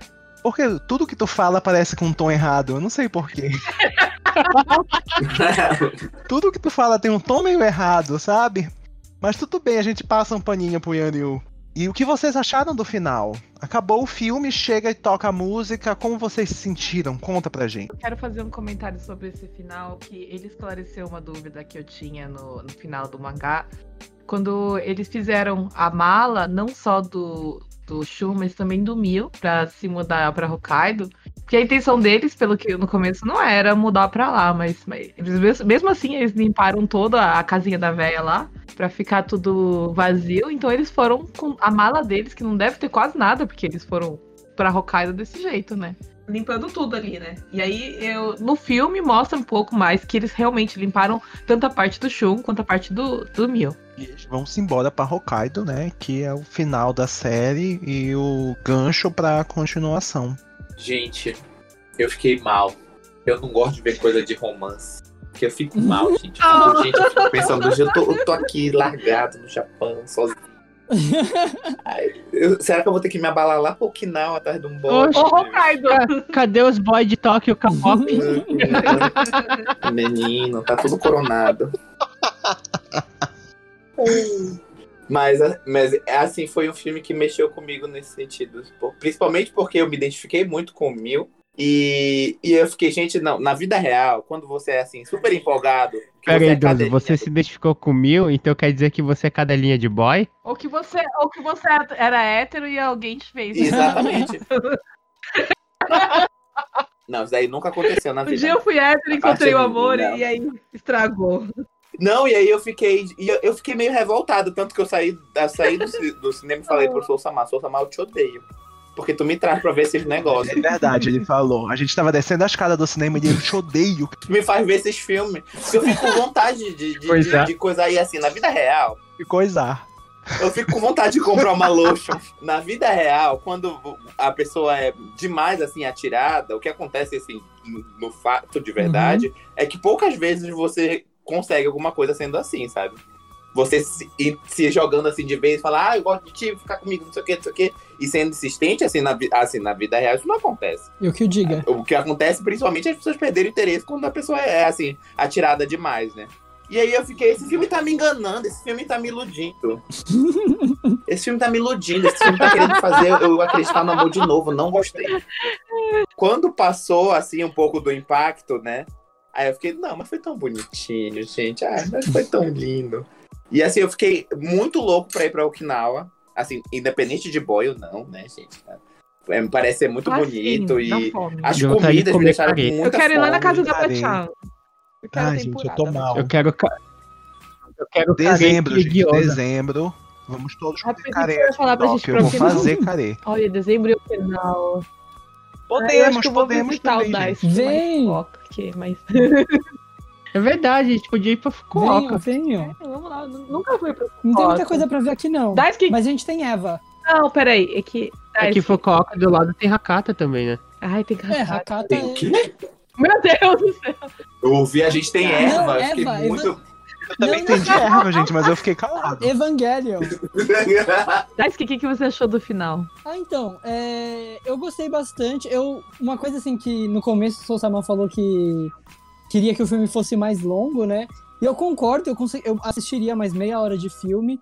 Mas por outro lado, eu também achei que o filme fechou tão redondinho, tão bonitinho ali. A, a, você, não, você quer ver mais daqueles personagens, mas você não fica com aquela sensação de que faltou história pra ser contada, sabe? A história deles foi contada, acabou e dá aquela sensação de, de completude, né? Yuriu.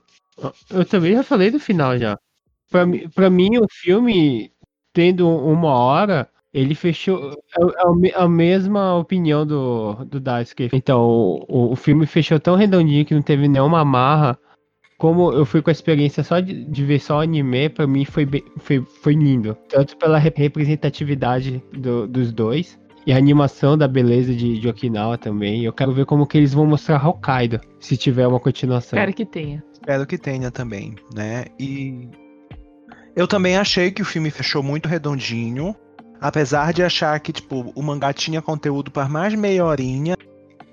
Eu não acho que tipo não vejo isso de uma forma negativa.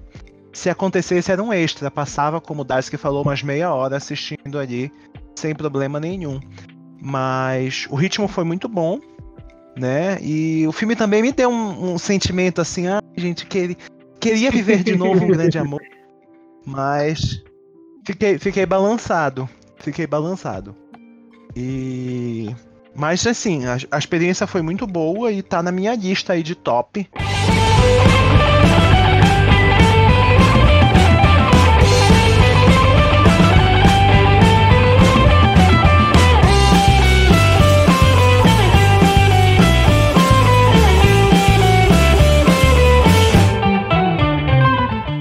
E aí eu já posso seguir pra gente encerrar, que é pegar a nota de vocês. Né? Uma nota de 0 a 5. E eu vou começar pelos convidados. Né? Zero é água da planeta. 5 é um parfait. Tudo tematizado de café, né? De... E Daisuke, qual é a sua nota pro filme de Umibê no Etranjê e por quê? Não pode ser outra senão cinco, um parfait com tematizado num, ca- num café especial de Umibê no Etranger, que deve custar o olho da cara. É...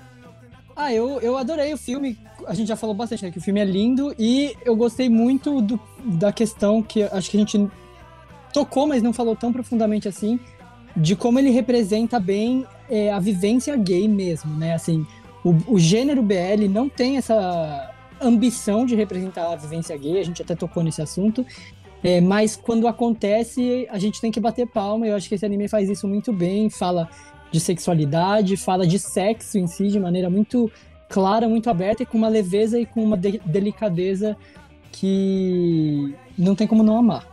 Tendo palma. Dozo, qual é a sua nota de 0 a 5? A minha nota. Não, eu vou, eu vou dar 5, um parfait também. Assim, com uma calda de caramelo que é um pouquinho doce, sabe? Um pouquinho doce de. Assim, talvez um pouquinho doce demais, mas ainda não compromete o sabor total. Eu acho que seria muito injusto por, assim, alguma coisinha assim que eu senti é, um, um pouco uma, uma estranheza por mais que, que tenham essas coisas, mas nenhuma delas tira os méritos do filme, que são muito superiores a qualquer é, lado ruim que possa ter tido. Ele é um filme que muitas pessoas é, vão se sentir tocadas e vão gostar da- não só da mensagem, mas da história em si. É uma história que pega a gente mesmo. E eu acho que, como o Soul Sama é, vive falando, nessa nova tendência, digamos, desse novo, nessa nova era BL que tá rolando agora, é um, um dos filmes que tem tudo para capturar pessoas que, por qualquer motivo que seja, estejam afastadas do gênero, sabe?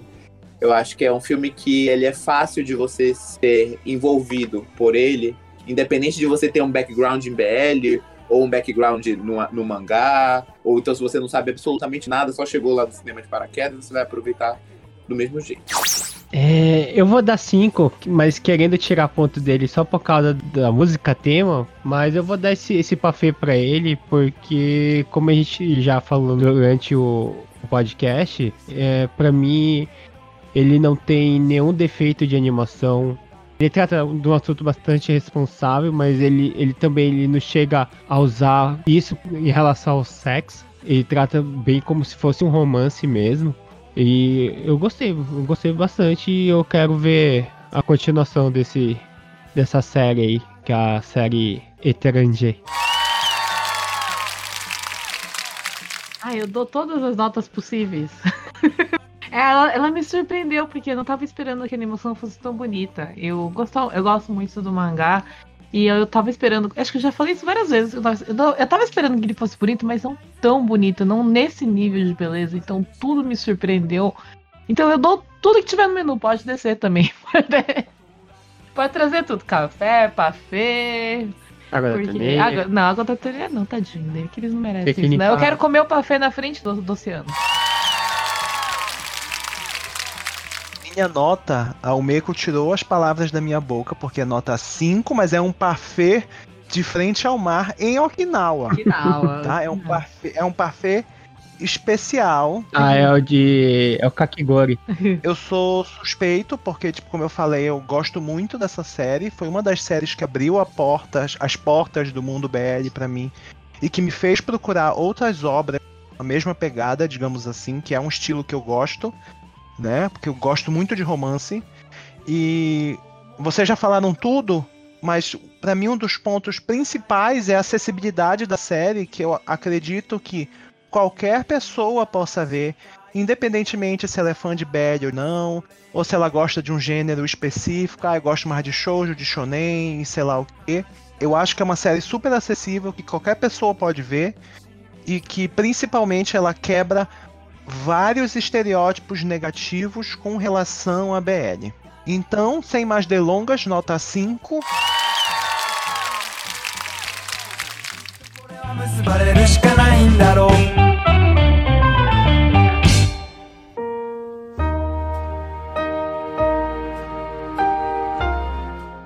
Então, gente, primeiro obrigado aos nossos convidados de hoje, o Daisuke e o Dozo, muito obrigado por participarem. Obrigado eu Tá, pelo convite. esperamos que vocês possam Obrigado. participar em outros episódios também. Sim, por favor. Só chamar. É isso, gente. Agora é momento de despedida.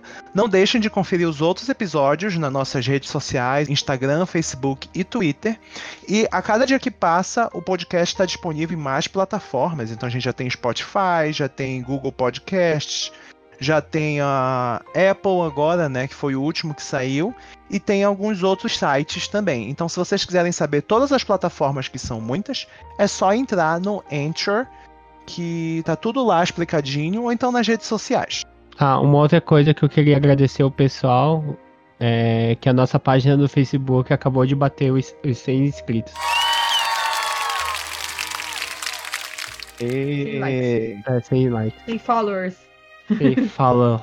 Só falta chegar no mesmo no Instagram e no Twitter, galera. Gambatei. Obrigado, gente. Então, primeiro, obrigado pelo convite. Eu adorei conhecer o podcast de vocês, adorei participar, conversar com vocês. É, minhas redes. ah, Quem quiser me conhecer, eu tô no Instagram como daisuke.rodio. É, e o Rodio é com zeros no lugar, no lugar dos Os, que eu quis complicar as coisas. A gente deixa o link no, nessa Isso, muito obrigado. Gente, muito obrigado pelo convite, foi maravilhoso. Vocês são muito legais, dá vontade de ficar aqui conversando com vocês a noite toda. É, eu sempre falo pro Soul Sama que eu escuto o, o podcast de vocês no trabalho, porque às vezes eu fico lá muito entediado. E aí, e aí, nossa, parece que o tempo passa muito rápido. Por isso que eu demorei pra ouvir o, o podcast de Otaku, é porque tava no, no feriado, né? Eu falei, só vou ouvir quando voltar pro trabalho. Guardei o podcast pra salvar meu dia lá no trabalho. E realmente parece que eu tô conversando. Então participar pra mim foi quase como ouvir um podcast também. Foi muito, muito divertido. E eu desejo tudo de melhor pra vocês, que o projeto siga e dê muitos, muitos frutos, porque tá realmente muito bacana. E para quem quiser é, acompanhar meu trabalho, eu faço é, várias ilustrações e eu posto tudo no meu Instagram, arroba dozo.pedro, dozo com S, D-O-S-O, ponto Pedro. E se vocês me seguirem lá, vou ficar muito feliz, dar uns likes nos meus desenhinhos. E é isso, gente. Muito obrigado. E até a próxima. É isso aí. podcast de K-pop que vai tá rolar. Estou aqui no aguarde. E dê stream no Twice, tá? todo mundo, É. quem trabalha no escritório. O- o- Os K-popers ja- brasileiros no Japão. A, a minha rede social é Instagram, Twitter e Facebook, arroba YangYu. Minha rede social é Twitter, Facebook, Instagram, arroba mikan. E eu, por último, só uso o Twitter, arroba sousama7. Então, gente, muito obrigado. Até o próximo programa. Bye, bye. Tchau. Tchau. Até mais, gente. Tchau, tchau. Já né?